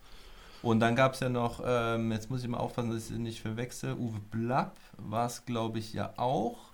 Und ähm, das ist, ist echt verrückt. Diese Connection Dallas Deutschland ist auf jeden Fall for real. Ja, aber ist doch super. So findet jeder ja. Deutsche auch gleich eine Franchise, wenn er mal unentschlossen ist. genau. Aber ich glaube, wir gehen erstmal zurück zu Dennis Schröder. Mhm. Ja, äh, der stand ja auch schon öfters bei Dallas irgendwie auf dem Zettel. Apropos, jo. Stattdessen ist er jetzt bei den Lakers gelandet. Muss ich sagen. Diesen Dallas-Take mit Dennis habe ich gar nicht mitbekommen. Ich, ich, nee, also es wundert ja, mich nicht, aber ja, wir haben es auch nie wirklich thematisiert. Ich habe da, ich habe das auch nur am Rande mal gehört. Ich fand das jetzt auch nicht so besonders realistisch, deswegen. Ich auch nicht. Aber es wurde oft diskutiert, also gerade auch in, in Mavericks Podcasts mhm. äh, sehr oft äh, thematisiert als derjenige, der da richtig reinpassen würde. Ich habe es auch nicht so hundertprozentig gesehen. Nee. Ähm, ja, äh, Dennis und LA, lass uns dabei bleiben. Und ich finde, das passt einfach so wie die Faust aufs Auge. Ähm, macht richtig Bock. Dennis mit seinem Glamour und äh, seinem Spielstil und seiner, seiner Persönlichkeit. Also Purple and Gold bin kein Lakers-Fan, absolut nicht, aber ich auch nicht. die Entwicklung, die, die, die, Entwicklung, die er genommen hat als Spieler, als Typ und ähm, da jetzt in Dallas, äh, in LA zu landen, ist einfach perfekt. Und es macht Bock. Es macht richtig Bock. Er ist, die, er ist der drittbeste Spieler seines Teams da und ähm, hat auch so Schwankungen jetzt bisher in der Saison gehabt. Ist ziemlich gut gestartet, sehr beeindruckend, hatte dann eine Schwächephase, war dann wieder besser. Ähm, dann auch wieder ein bisschen schlechter, also immer so ein Auf und Ab, wobei bei den Lakers auch so natürlich jetzt insbesondere wegen Anthony Davis ja auch so ein richtiger Bruch drin ist. Und äh, jetzt hat er ja noch diesen Corona-Struggle, wo er Gott sei Dank selber nicht betroffen war, aber ähm, trotzdem aufgrund des Health and Safety Protokolls raus war. Ähm, ja, also es, es, bleibt, es bleibt spannend, was die Lakers dieses Jahr reißen können. Wie seht, wie seht ihr das? Also ich muss ja sagen, wie gesagt, ich bin kein Lakers-Fan, alle unsere Hörer wissen das. Aber ich muss ehrlich sagen, wenn die Lakers dieses Jahr den Titel holen, würde ich mich nicht drüber ärgern, weil ich mich einfach für Dennis und auch für Tress einfach freuen würde. Tress hat viel für die Kultur beiden Clippers getan. Dennis ist halt einfach ein, einer der besten deutschen Basketballer, wie wir vorhin schon festgehalten haben. Und von daher würde ich mich freuen dafür. Natürlich sehe ich den Titel lieber bei den Clippers, aber im Großen und Ganzen. Er spielt da, er spielt auch eine. Ich hätte nie gedacht, dass es wirklich so gut zu den Lakers passt, wo der Deal kam. Ich habe halt überlegt, wie soll das klappen? Kann er das Benchline anführen? Er kam ja auch vor Tress. Ich finde nur mit dieser Kombination Schröder und Tress ist, ne, ist extrem geil. Also damit, die können ja eigentlich ja. zusammen, blöd gesagt, dass Lou Williams, Montrezl Harrell Pick and Roll spielen ohne Probleme, funktioniert super auch. Wobei Tress seine Rolle ja auch immer kleiner wird momentan. Aber im Gegensatz dazu wird Schröder seine Rolle größer und größer. Und man merkt auch, dass die Connection zu AD und vor allem zu LeBron James stimmt. Wir haben die beide ja schon mal live gesehen zusammen, Chris, wo wir in Berlin waren. Mhm. Bei der Modern Athlete-Aktion oh. ähm, waren ah, wir ja mit cool. dabei. Und da hat man auch ah. gesehen, dass die beiden sich, glaube ich, sehr gut verstehen und dass da eine gewisse Connection schon vor dem Lakers-Stil vorhanden war und gegenseitiger Respekt entstanden ist. Ja, also Schröder Respekt zu LeBron, logisch, aber auch andersrum. Ja, es gibt schon auch einen Grund, warum die Lakers das schon letztes Jahr versucht haben und das eben jetzt dann in der Offseason dann tatsächlich real wurde. Schröder wollte ja damals nicht zu den Lakers, ich glaube auch in erster Linie, ah. weil er so ein bisschen Bock hatte, den Sixth Man Award zu bekommen. Hatte ich den Eindruck. Außerdem, ich glaube nicht, dass er nicht, ich glaube nicht, dass er nicht dahin wollte. Ja, nicht in dem Moment, also nicht zu dem Zeitpunkt, weil er hat ja. schon selber gesagt, dass es jetzt im Moment für ihn nicht relevant ist. Ne? Dass es dann halt ein paar Monate später in der Offseason wieder aufkam, wo die Sander dann alles aufgebrochen haben. Ist auch ein bisschen Glück für Schröder, muss ich sagen, weil sowas wiederholt sich nicht zwingend immer. Hätte ja auch gut sein können, dass die Lakers mhm. sich umorientieren in der Zwischenzeit. Ähm, ja, theoretisch passt es natürlich, das stimmt. Trotzdem bin ich ein bisschen enttäuscht von seinen Effizienzwerten, wenn ich ehrlich sein soll. Mhm. Äh, ist doch sehr verwunderlich, gerade der Dreier, den er ja gerade letztes Jahr richtig stark mit über 38 Prozent bei fünf Versuchen getroffen hat, trifft er jetzt nicht mal 32 Prozent bei nur knapp über drei Versuchen. Ist schon verwunderlich, weil normalerweise, wenn man zu einem Team von LeBron wechselt, geht es in die andere Richtung. Ja, ist das so immer? Ja, doch schon. Also kommt natürlich auf den Spielertyp an. Äh, Schröder ist jetzt nicht der natürliche Fit neben LeBron finde ich, weil er halt selber den Ball viel in der Hand hat oder braucht viel mehr. Mhm. Das zeigen auch die Zahlen. Also äh, insgesamt in dieser Saison ist nicht übermäßig gut, aber er müsste eigentlich besser funktionieren, finde ich, Offball, äh, als ja. es der Fall ist. Kommt noch. Kommt Kann noch. natürlich also Abstimmungsthematik sein, da hast du recht, klar. Am Ende ja. geht es bei den Lakers eh nur um die Playoffs. Äh, und da hat Dennis auch schon gezeigt, dass er in solchen Situationen in der Lage ist zu äh, liefern. Von daher, wirklich Sorgen mache ich mir nicht. Ich war nur doch etwas überrascht von den Werten, um ehrlich zu sein. Ja. Also ich glaube, es kommt einfach noch, ich glaube, dieses Purple und Gold tragen und wirklich sehr im Rampenlicht zu sein. Er macht ja immer sehr, sehr cool und ist ja auch ein Spieler, der eigentlich Klatsch äh, oft bewiesen hat, Klatschness, aber ähm, ich glaube, es ist schon immer noch was anderes, wenn du da im Lakers-Trikot aufläufst, neben LeBron James. Ich meine, wie viele Spieler habe ich neben LeBron James schon strugglen sehen in den letzten 20 Jahren? Ähm, das, das meinte, deswegen meinte ich das so ein bisschen klar. LeBron James macht seine Mitspieler vor allen Dingen mittlerweile äh, wirklich besser. Das war nicht, nicht immer so in seiner Karriere. Ähm, deswegen habe ich das so ein bisschen schnippig nachgefragt. Aber weil manchmal ist es halt wirklich so, dass diese Dominanz dieses super starken Mitspielers die Leistung der, der, der Rollenspieler ein bisschen negativ beeinträchtigt. Und ich glaube, diesen Effekt sehen wir noch so ein bisschen. Ich weiß nicht, ob ich da ein bisschen zu viel rein interpretiere, aber anders kann ich mir halt auch nicht erklären, weil er kriegt seine Spots, er kriegt seine freien Würfe, er macht sie halt einfach nicht. Ja. Und warum ist das so? Also deswegen kann ich es mir eigentlich nur irgendwie mit, mit einer Kopfsache erklären. Und ich glaube aber, dass sich das so mit der Saison auch legen wird. Also wenn er dann wirklich seine 60, 70 Spiele ähm, mit den beiden irgendwie gemacht hat oder vor allen Dingen neben LeBron James gemacht hat, wenn es dann in die Playoffs geht, dann wird er abliefern. Also ich glaube, dann wird er wirklich die Zahlen auflegen, die wir uns jetzt wünschen, die wir uns realistisch vorstellen können und äh, wird dann noch mehr, noch mehr profitieren von der, ähm, dass sich die gegnerischen Defenses auf LeBron James und Anthony Davis fokussieren müssen, weil die dann wirklich ähm, natürlich als erste und zweite Option gesucht werden und dann denke ich, ähm, wird Schröder der, also nicht der perfekte Fit vielleicht, also auf jeden Fall ein sehr guter Fit sein. Und was mir vor allen Dingen sehr gefällt, da haben wir noch gar nicht drüber gesprochen, seine Defense. Und die liefert er ab. Die liefert er wirklich ab. Das ist Wahnsinn, also das ist echt klasse. Das, was du im Boxscore nicht siehst, also wie der da teilweise über das Feld springt und sein Team, seinem Team Energie gibt, das macht richtig Bock. Und das ist Teil seiner Entwicklung. Und das ist das, was ich so vorhin meinte. Da hat er wirklich richtig gute Fortschritte gemacht. Das hat man zum Anfang seiner Karriere ähm, und vor allen Dingen in den Jahren danach ein bisschen vermisst bei ihm. Ja, das hat aber halt auch viel damit zu tun, dass er offensiv eine deutlich geringere Last jetzt zu schultern hat, als es zum Schluss in Atlanta oder auch bei OKC der Fall war. Es ist, gibt halt, gut, das verwässert ein kleines bisschen dadurch, dass halt AD jetzt die letzten Wochen gefehlt hat.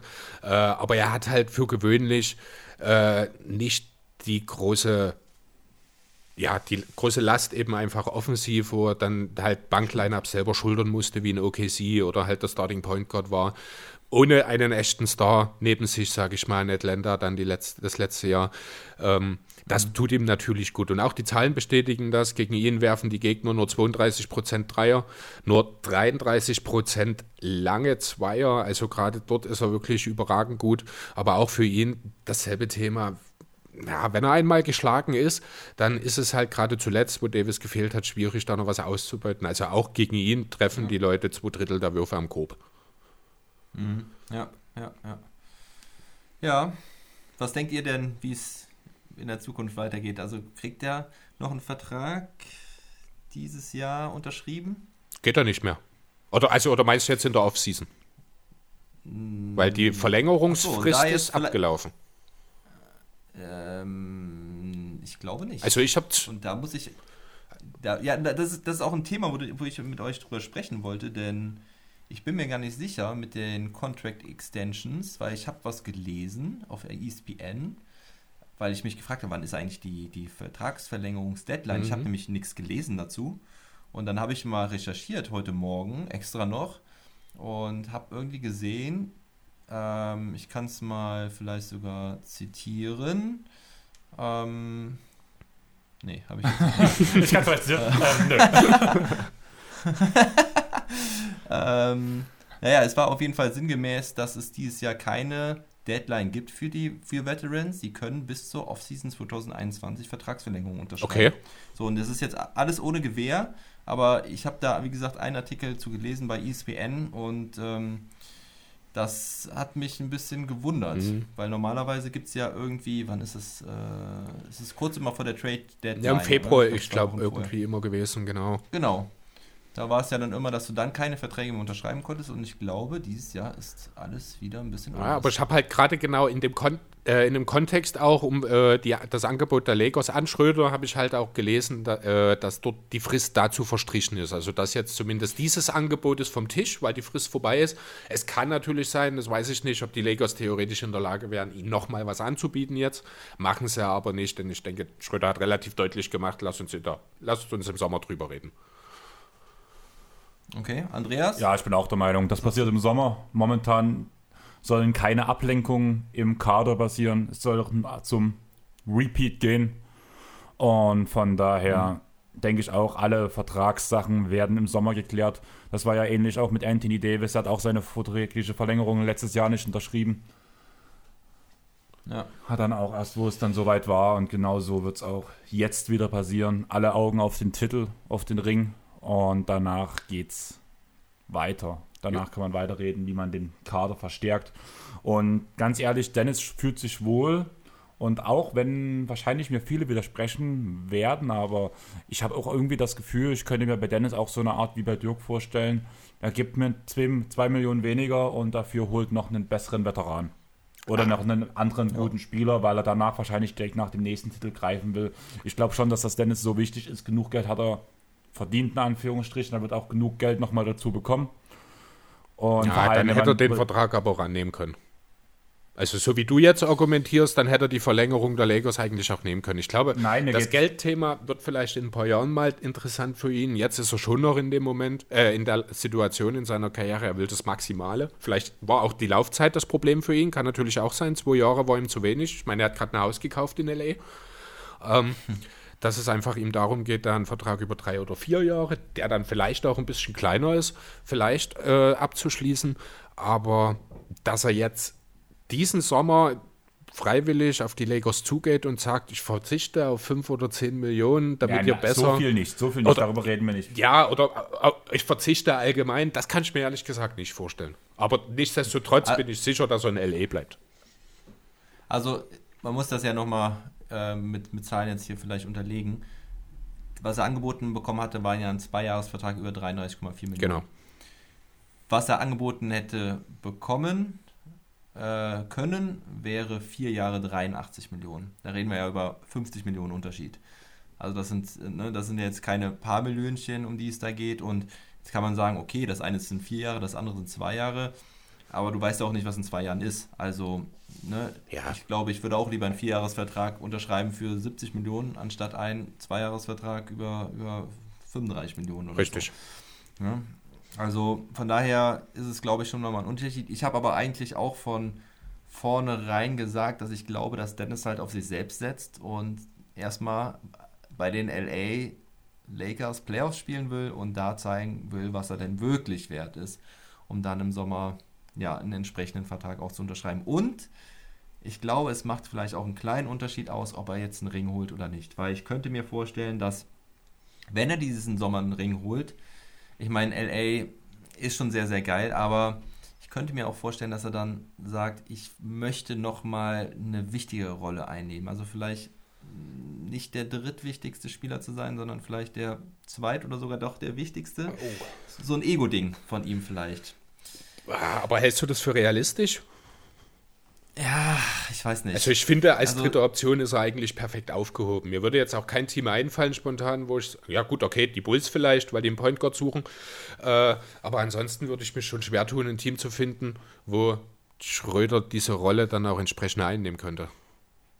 Also diese Hauskaufgeschichte spricht natürlich auch dagegen. Ähm, ne, also die Meinung hatte ich jetzt vor ein, zwei Monaten, hat die sich so ein bisschen bei mir etabliert, dass er dann vielleicht doch nochmal was anderes will. Ich, ich könnte es mir, also es ist einfach wegen der Persönlichkeit von ihm, ne, dass, er, ich, dass ich mir vorstellen könnte, dass er echt nochmal noch mal was versuchen möchte, ähm, wo er noch mehr im, im Fokus steht. So einfach auch so als, als Karriereweg gesehen, weil er ja schon immer daran gearbeitet hat, dass er ganz, ganz möglichst hoch hinaus will. Auf der anderen Seite LA Lakers neben LeBron James und Anthony Davis, was willst du eigentlich mehr? Also von daher, ich äh, glaube selber nicht mehr so dran. Glaub, glaubt Aber- ihr denn, dass Dennis Alster werden kann nochmal in seiner Karriere? Nein. Keine Chance. Also vor allem nicht im Westen. Le neben, Nicht, in, nicht bei den Neben- Lakers zumindest. genau, neben LeBron James und Anthony Davis nicht. Siehst du, und das ist wieder so ein Punkt, na, bei einem anderen Team könnte das vielleicht werden. Ne? Wenn dann im Osten. Ja. Ja, wahrscheinlich dann eher im Osten, das stimmt. Äh, ja, es sei denn, die Lakers spielen nächste Saison ja in ihrer eigenen Liga, gewinnen die Liga rein bilanztechnisch mit 15 Spielen Vorsprung und Schröder spielt eine 20, 5 und 5 oder so, dann könnte ich mir schon auch vorstellen, dass er reinrutscht. Äh, einfach, wenn die Lakers, aber dafür müssten die Lakers halt die komplette Saison bis dahin dominieren. Das wird nicht passieren, weil der Fokus auf was anderem liegt. Also, ja, ich sehe es auch sehr, sehr unwahrscheinlich, dass Schröder nochmal All-Star wird. Auch bei einem anderen Team, wenn ich ehrlich sein soll. Ja. Mit dem Take würde ich eigentlich unsere aktuellen Spieler aus der NBA abkapseln. Ein bisschen Zeitdruck haben wir jetzt, deswegen, ich habe ja gesagt, ich würde gerne mal in die Zukunft gucken und mal gucken, wer so in der NBA kommt. Deswegen habe ich Dennis mal angeschrieben von Talking the Game. Der hat mir zwei Seiten gegeben, wo ich mal gucken könnte, was so die deutschen Prospects machen für die Zukunft. Ein paar haben ja alle auf dem Schirm so ein bisschen, beziehungsweise einen haben alle auf dem Schirm, bin ich der Meinung. Aber ich habe mal aus meiner Sicht nach den Draft, äh, nach den Profilen, die geschrieben wurden und nach ein bisschen Mixtape gucken, mir für jede Position ein deutsches Talent rausgesucht, was ich euch einfach bloß kurz vorstellen würde, indem ich alle Punkte pro, contra und sowas vorlese. Und ihr sagt mir einfach, ob ihr mit diesem Profil eine NBA-Karriere seht und welcher Spieler vielleicht in die Richtung oder in welche Richtung sich der Spieler entwickeln kann. Also ein Best Case sozusagen, ein Best Case Szenario in Form meines Namens und halt. Genau. Okay. Ich glaube, das können wir damit relativ kurz abhandeln. Ist ein bisschen schade. Wie gesagt, wir können da auch gerne nochmal einen neuen Part machen. Es hat mir extrem viel Spaß gemacht, das Scouting, muss ich sagen. Und ja, die Quellen sind nebenbei nbadraftroom.com und idprospects.com. Die Draft Rate ist bis maximal 5 Sterne, die werde ich auch mal mit vorlesen. Und ich würde mit, dem, mit der Point Guard Position anfangen und den Guard von den MAP Riesen Ludwigsburg gern vorstellen in Lukas Herzog, 2001er Baujahr. Hat eher das ähm, Spielprofil von einem Shooting Guard anstatt eines Point Guards, ist aber so andererseits, dass er irgendwo Point Guard spielen muss. Größe 6'1 und auf dem Tra- Draftradar hat er 2,5 Sterne zu bekommen. Der ist zwar sehr, ist zwar zu langsam für die NBA und auch relativ klein, macht dies aber vor allem durch Stärke weg und auch Small Forwards können im Post kaum gegen ihn arbeiten. Hast du seine Größe genannt? 6-1. Was ist das? 1? Ist das 1,8? 82. Iverson-Größe. Ja, ich, ja.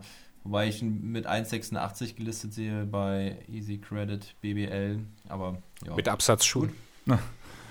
Der kann gut als Screener arbeiten aufgrund seiner Stärke und kann Pick and Roll und Pick and Pop abschließen. Sag mir den Namen nochmal bitte. Lukas Herzog.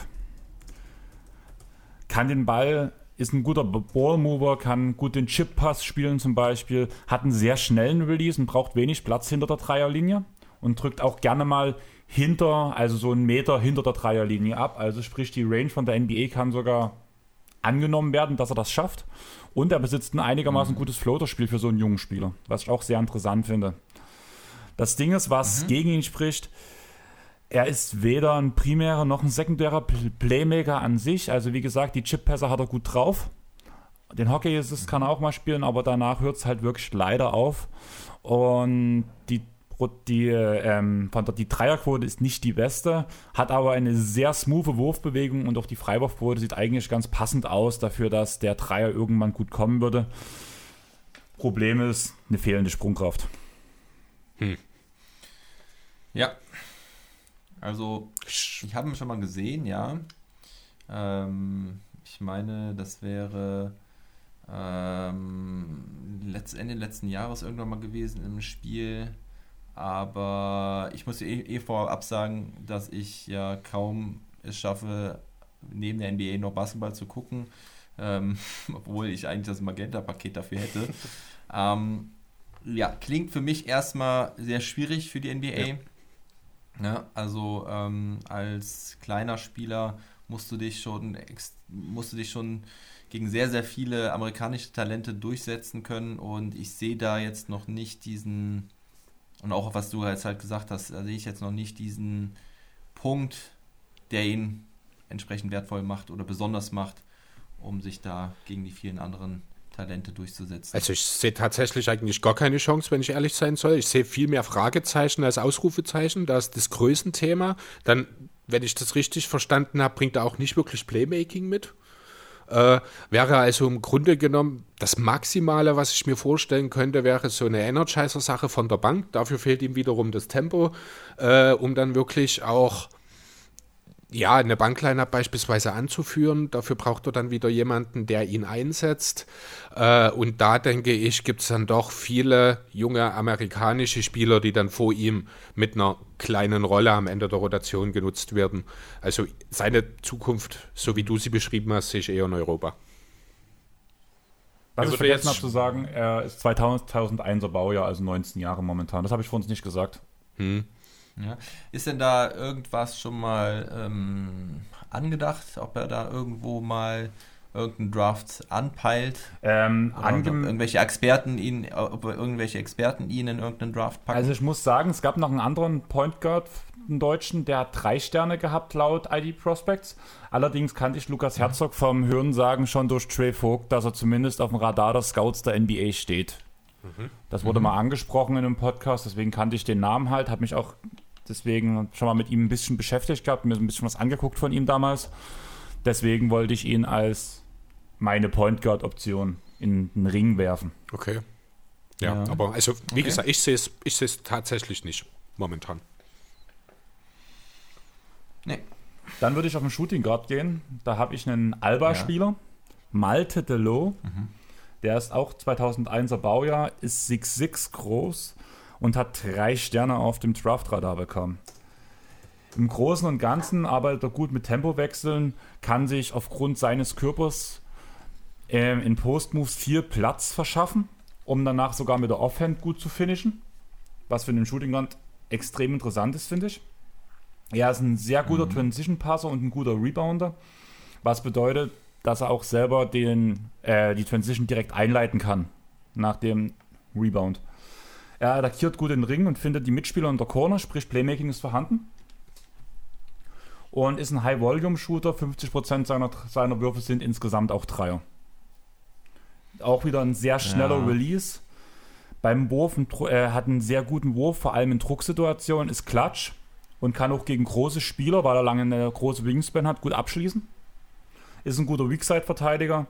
Und obwohl er gern mal so ein bisschen ähm, dieses Neutorische, was, was Dennis auch hat, dieses Ball-Watching macht und dadurch seinen mhm. Gegenspieler verliert, ist er meistens trotzdem noch schnell genug, um wieder in der wichtigen Situation an dem Gegenspieler dran zu sein.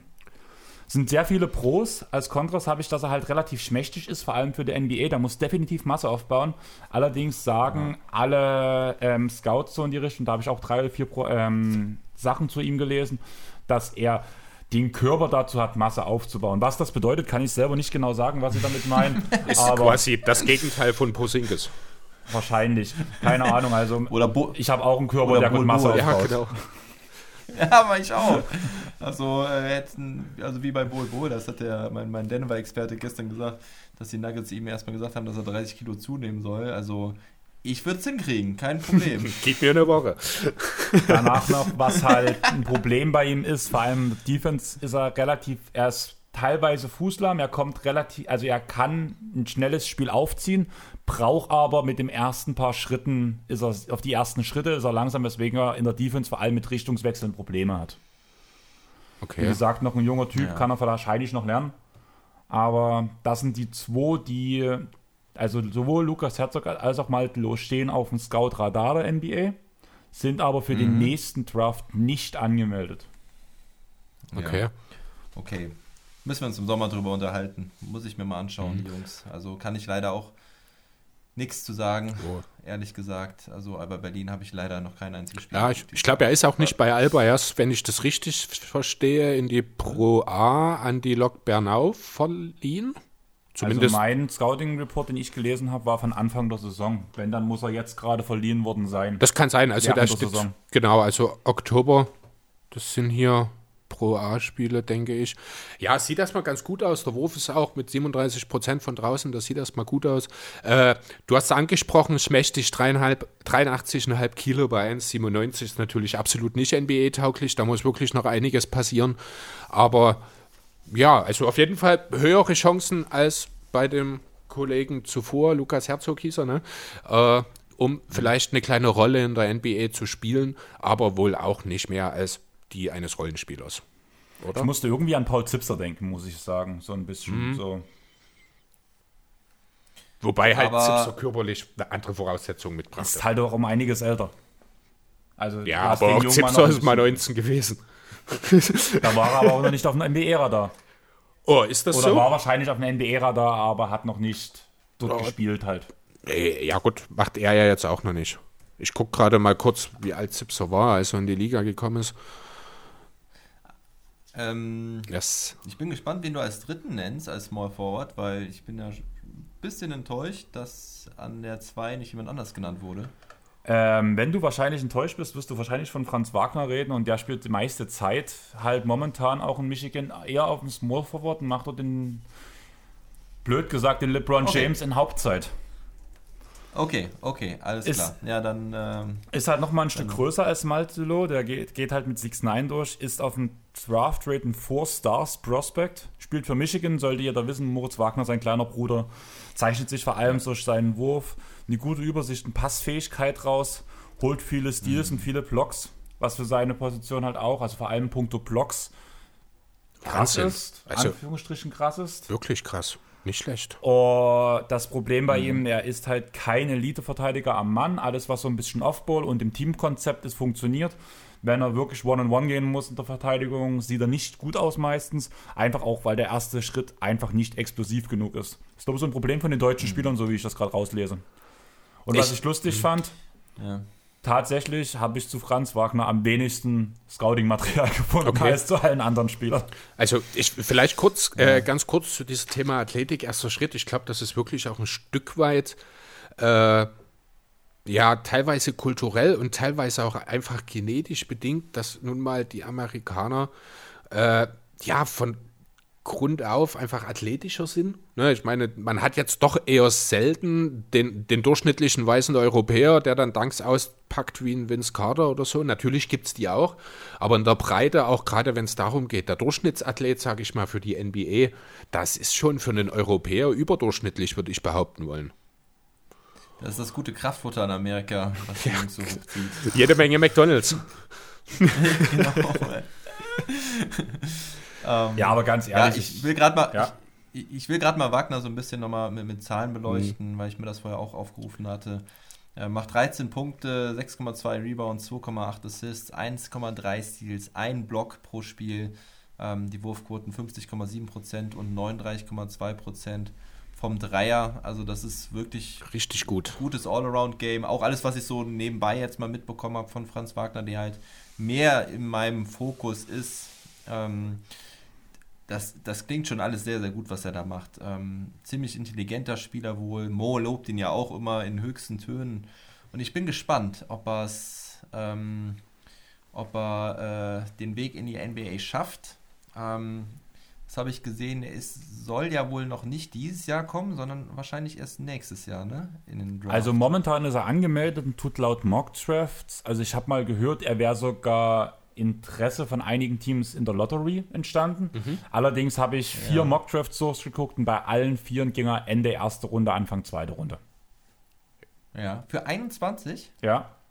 Also momentan ist er auch angemeldet. Also wenn, Ja, dann gut. muss er noch zurückziehen. Okay. Zurückziehen geht ja noch. Ah, okay. Würde Genau. aber wahrscheinlich, wenn man sich das so anschaut, durchaus Sinn ergeben, vielleicht nochmal dann ein Jahr wirklich am College nachzuziehen. Äh, kann ja nur besser werden für Ja. gewöhnlich. Gut, es ist immer ein Risiko natürlich dabei.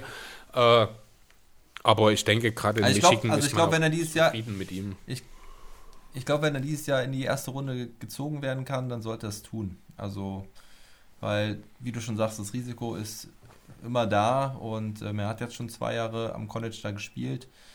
Ähm, Wie alt ist er eigentlich? Steht hier gerade gar nicht.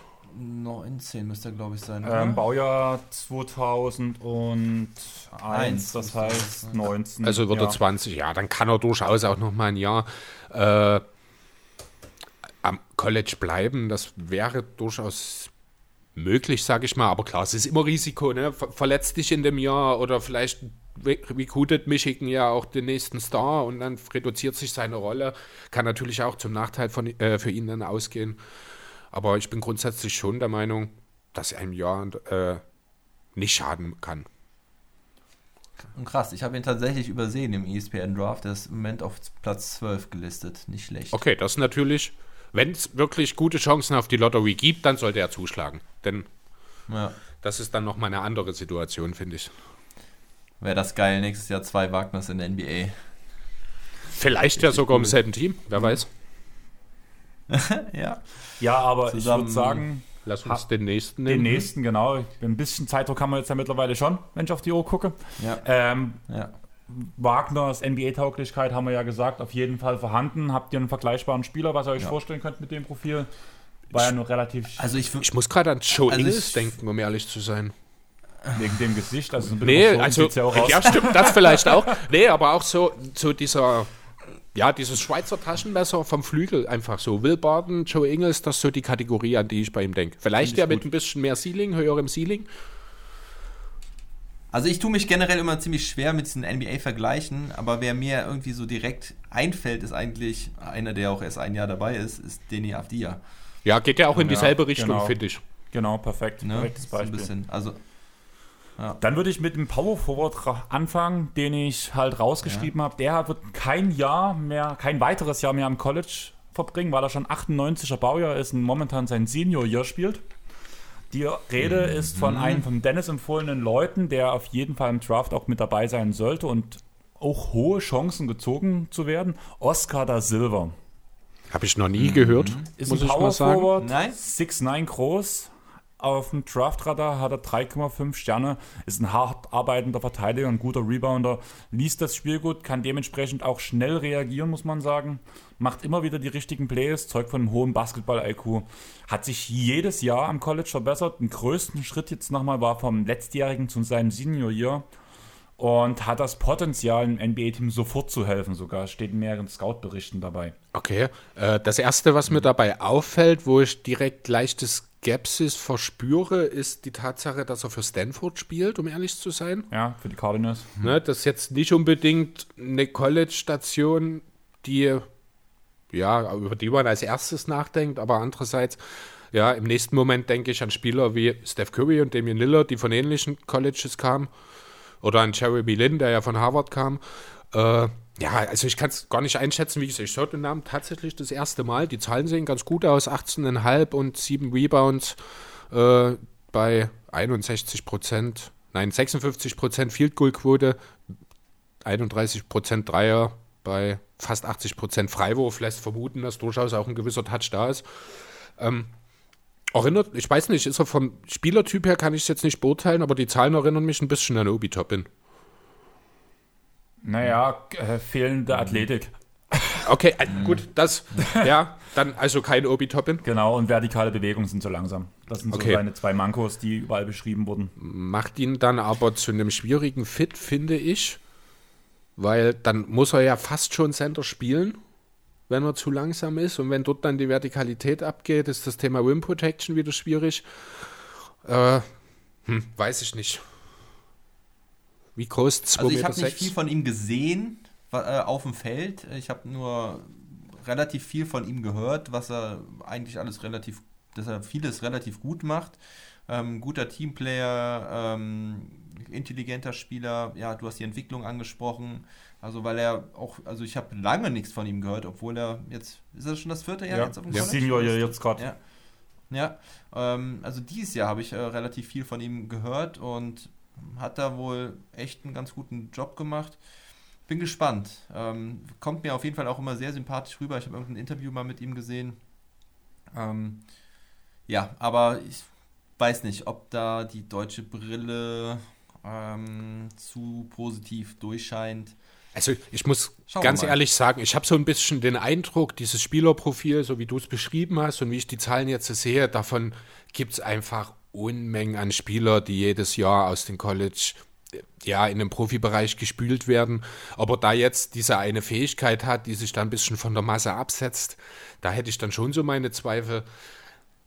Aber wie gesagt, also ich fische um drüben, wirklich viel kann ich dazu nicht sagen, das ist nur so mein Eindruck. Wird halt in den Mockdrafts bei allen, die ich jetzt gelesen habe, so Mitte, Ende zweiter Runde, wenn mhm. überhaupt gelistet, muss man dazu sagen. Also, also, er ist halt einer, der auf dem Radar ist, der auch ein paar Mockdrafts geführt wird für das nächste Jahr, der halt aufgrund seines Senior Years auf jeden Fall auch danach, denke ich mal, am Draft dieses Jahr teilnehmen wird. Ja, definitiv. Also er wird, ist automatisch genau. angemeldet, wenn er im Senior Year ist. Genau, das, dann würde ich sagen, gehen wir zum letzten Spieler, zum Center.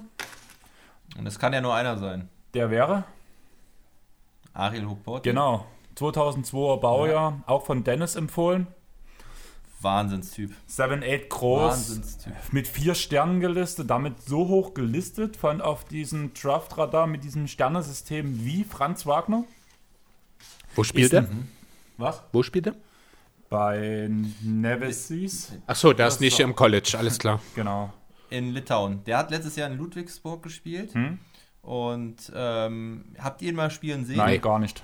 Also ich habe ich hab mir halt ein also, Highlight-Tape angeguckt, aber das finde ich, Highlight-Tapes ja. kann man nicht sagen, ich habe ihn spielen gesehen.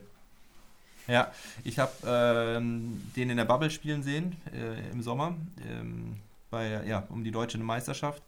Und da kam er rein, hat noch irgendwie sein Abi nebenbei gemacht, ziemlich lustig. Und äh, als der da reinkam, ey, der Typ, der hat einen Körper, das ist der Wahnsinn. Also ich weiß gar nicht, mit wem man ihn da vergleichen kann. Also mit einem Scheck kannst du ja eigentlich niemanden vergleichen. Also ich sag mal so, in einem Draft-Bericht habe ich gelesen, Post-Move-Vergleiche zu Embiid, vor allem keine Angst vor Körperkontakt.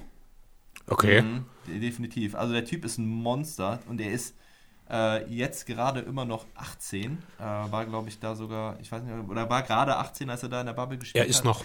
Er auf jeden Fall so jung und ähm, Wahnsinn, was der Typ für Anlagen hat, was der für einen Körper hat. Und ähm, also der hat, das ist, glaube ich, ein Spieler, der ein Riesenpotenzial hat.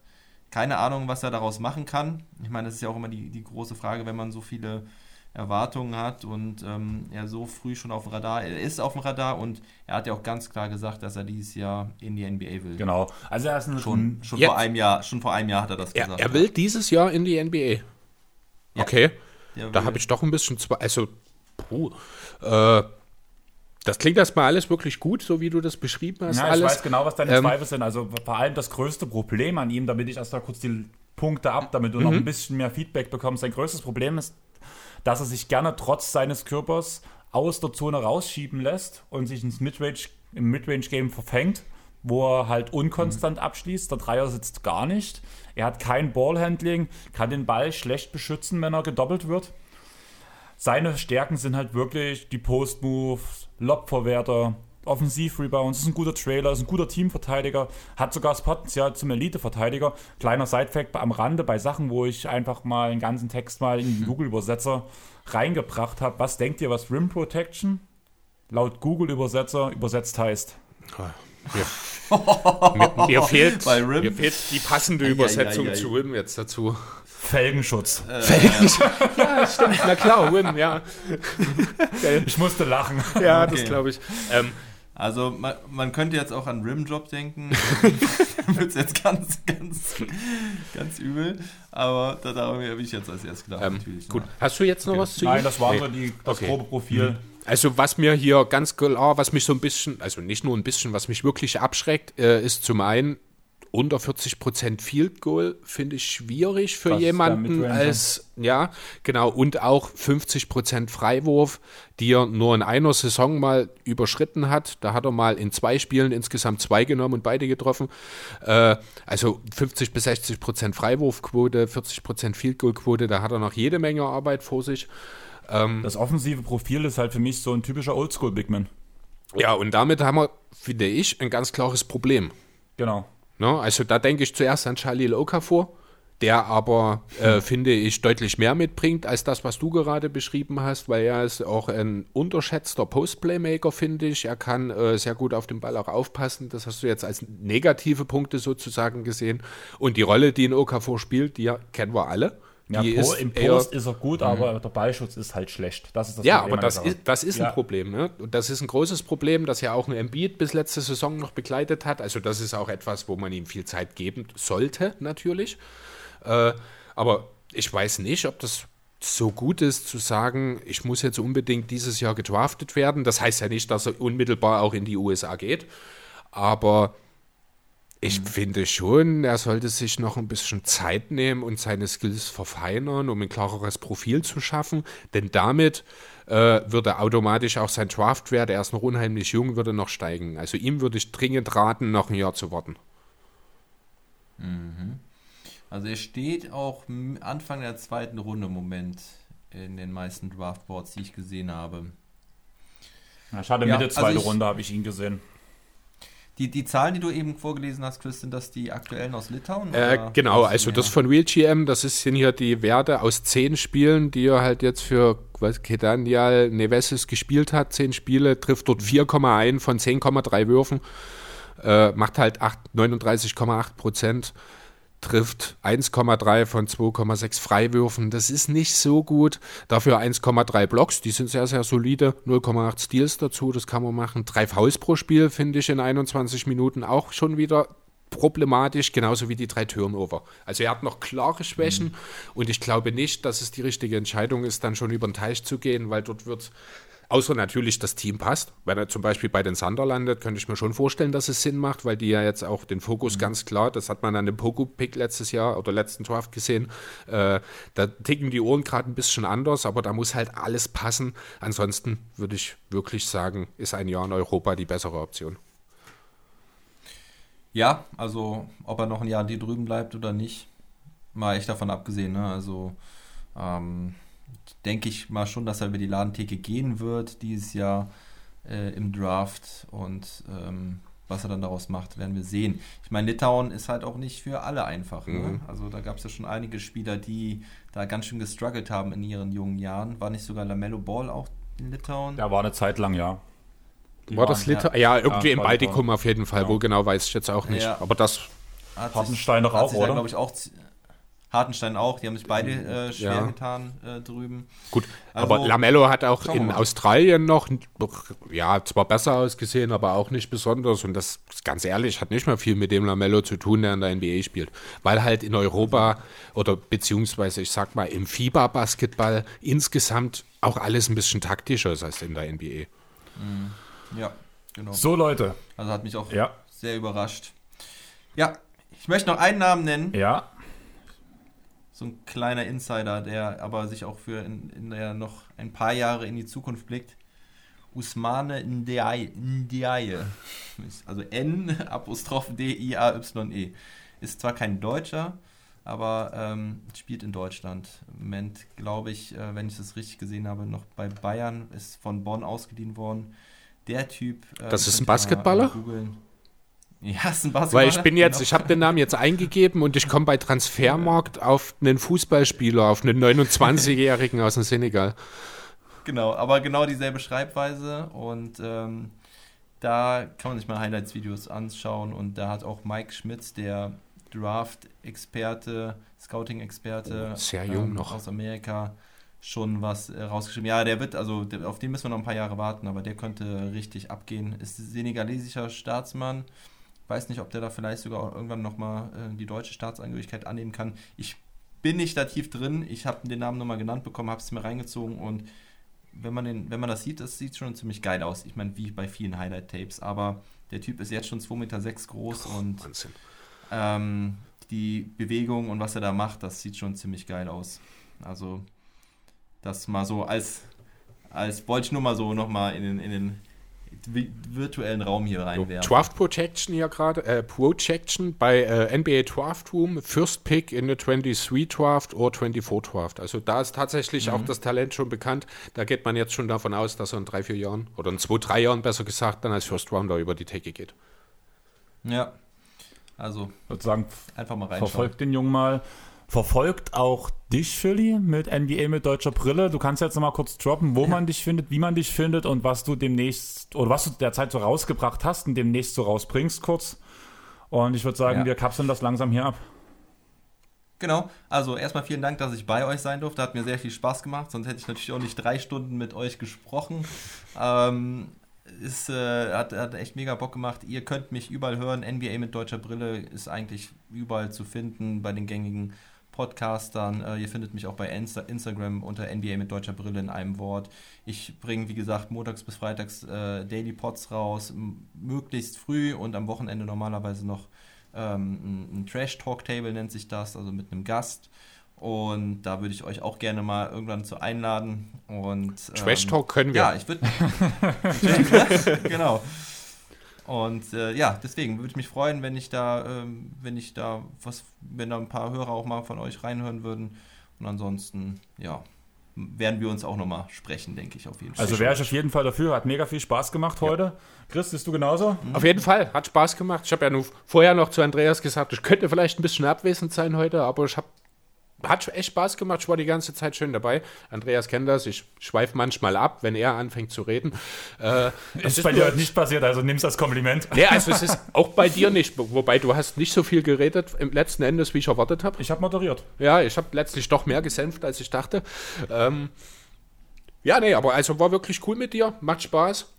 Und ich freue mich drauf, wenn wir das nächste Mal was zusammen machen, auf jeden Fall, Philly. Ja, bleib, bleib sauber, gesund und munter. Geht klar. Und danach noch unsere typische Werbung. Jetzt kannst du Jetzt kann ich abschweifen. Du, darfst, genau. du, kennst, du kennst den Spruch. Folgt uns auf Instagram, WhatsApp, folgt uns auf WhatsApp. auf, Insta, auf Instagram, Facebook, Twitter. Und in unserer Telegram-Gruppe. ja. Ja. Ähm, Twitter war ich letzte Zeit sogar ein bisschen aktiver mit Ist mir aufgefallen, ständig irgendwelche Benachrichtigungen, dass jemand was gefällt. Ja, das war vor allem, was, dass jemand was gefällt, was ich geschrieben ja, habe. Ja, das kann ne? ich gar also, nicht verstehen. Sehen wir es positiv. Ihr könnt uns natürlich überall hören, wo ihr uns Zeit auch hört. Es bleibt wahrscheinlich dabei. Lasst auf Apple Podcast, wenn ihr es habt, bitte einen, Kom äh, einen Kommentar mit einer Bewertung da. Dasselbe gilt natürlich auch bei Philly mit NBA mit deutscher Brille. Dir hilft es auf jeden Fall auch weiter. Jeder Kommentar, jede Bewertung auf Apple Podcast spült uns genau. vielleicht mehr in den Verlauf der anderen Hörer rein, die sich für Basketball interessieren. Empfehlt uns und Philly euren Freunden weiter. Und ich würde sagen, damit gehen wir jetzt raus. Ciao, Sen. Ciao. Danke. Ciao.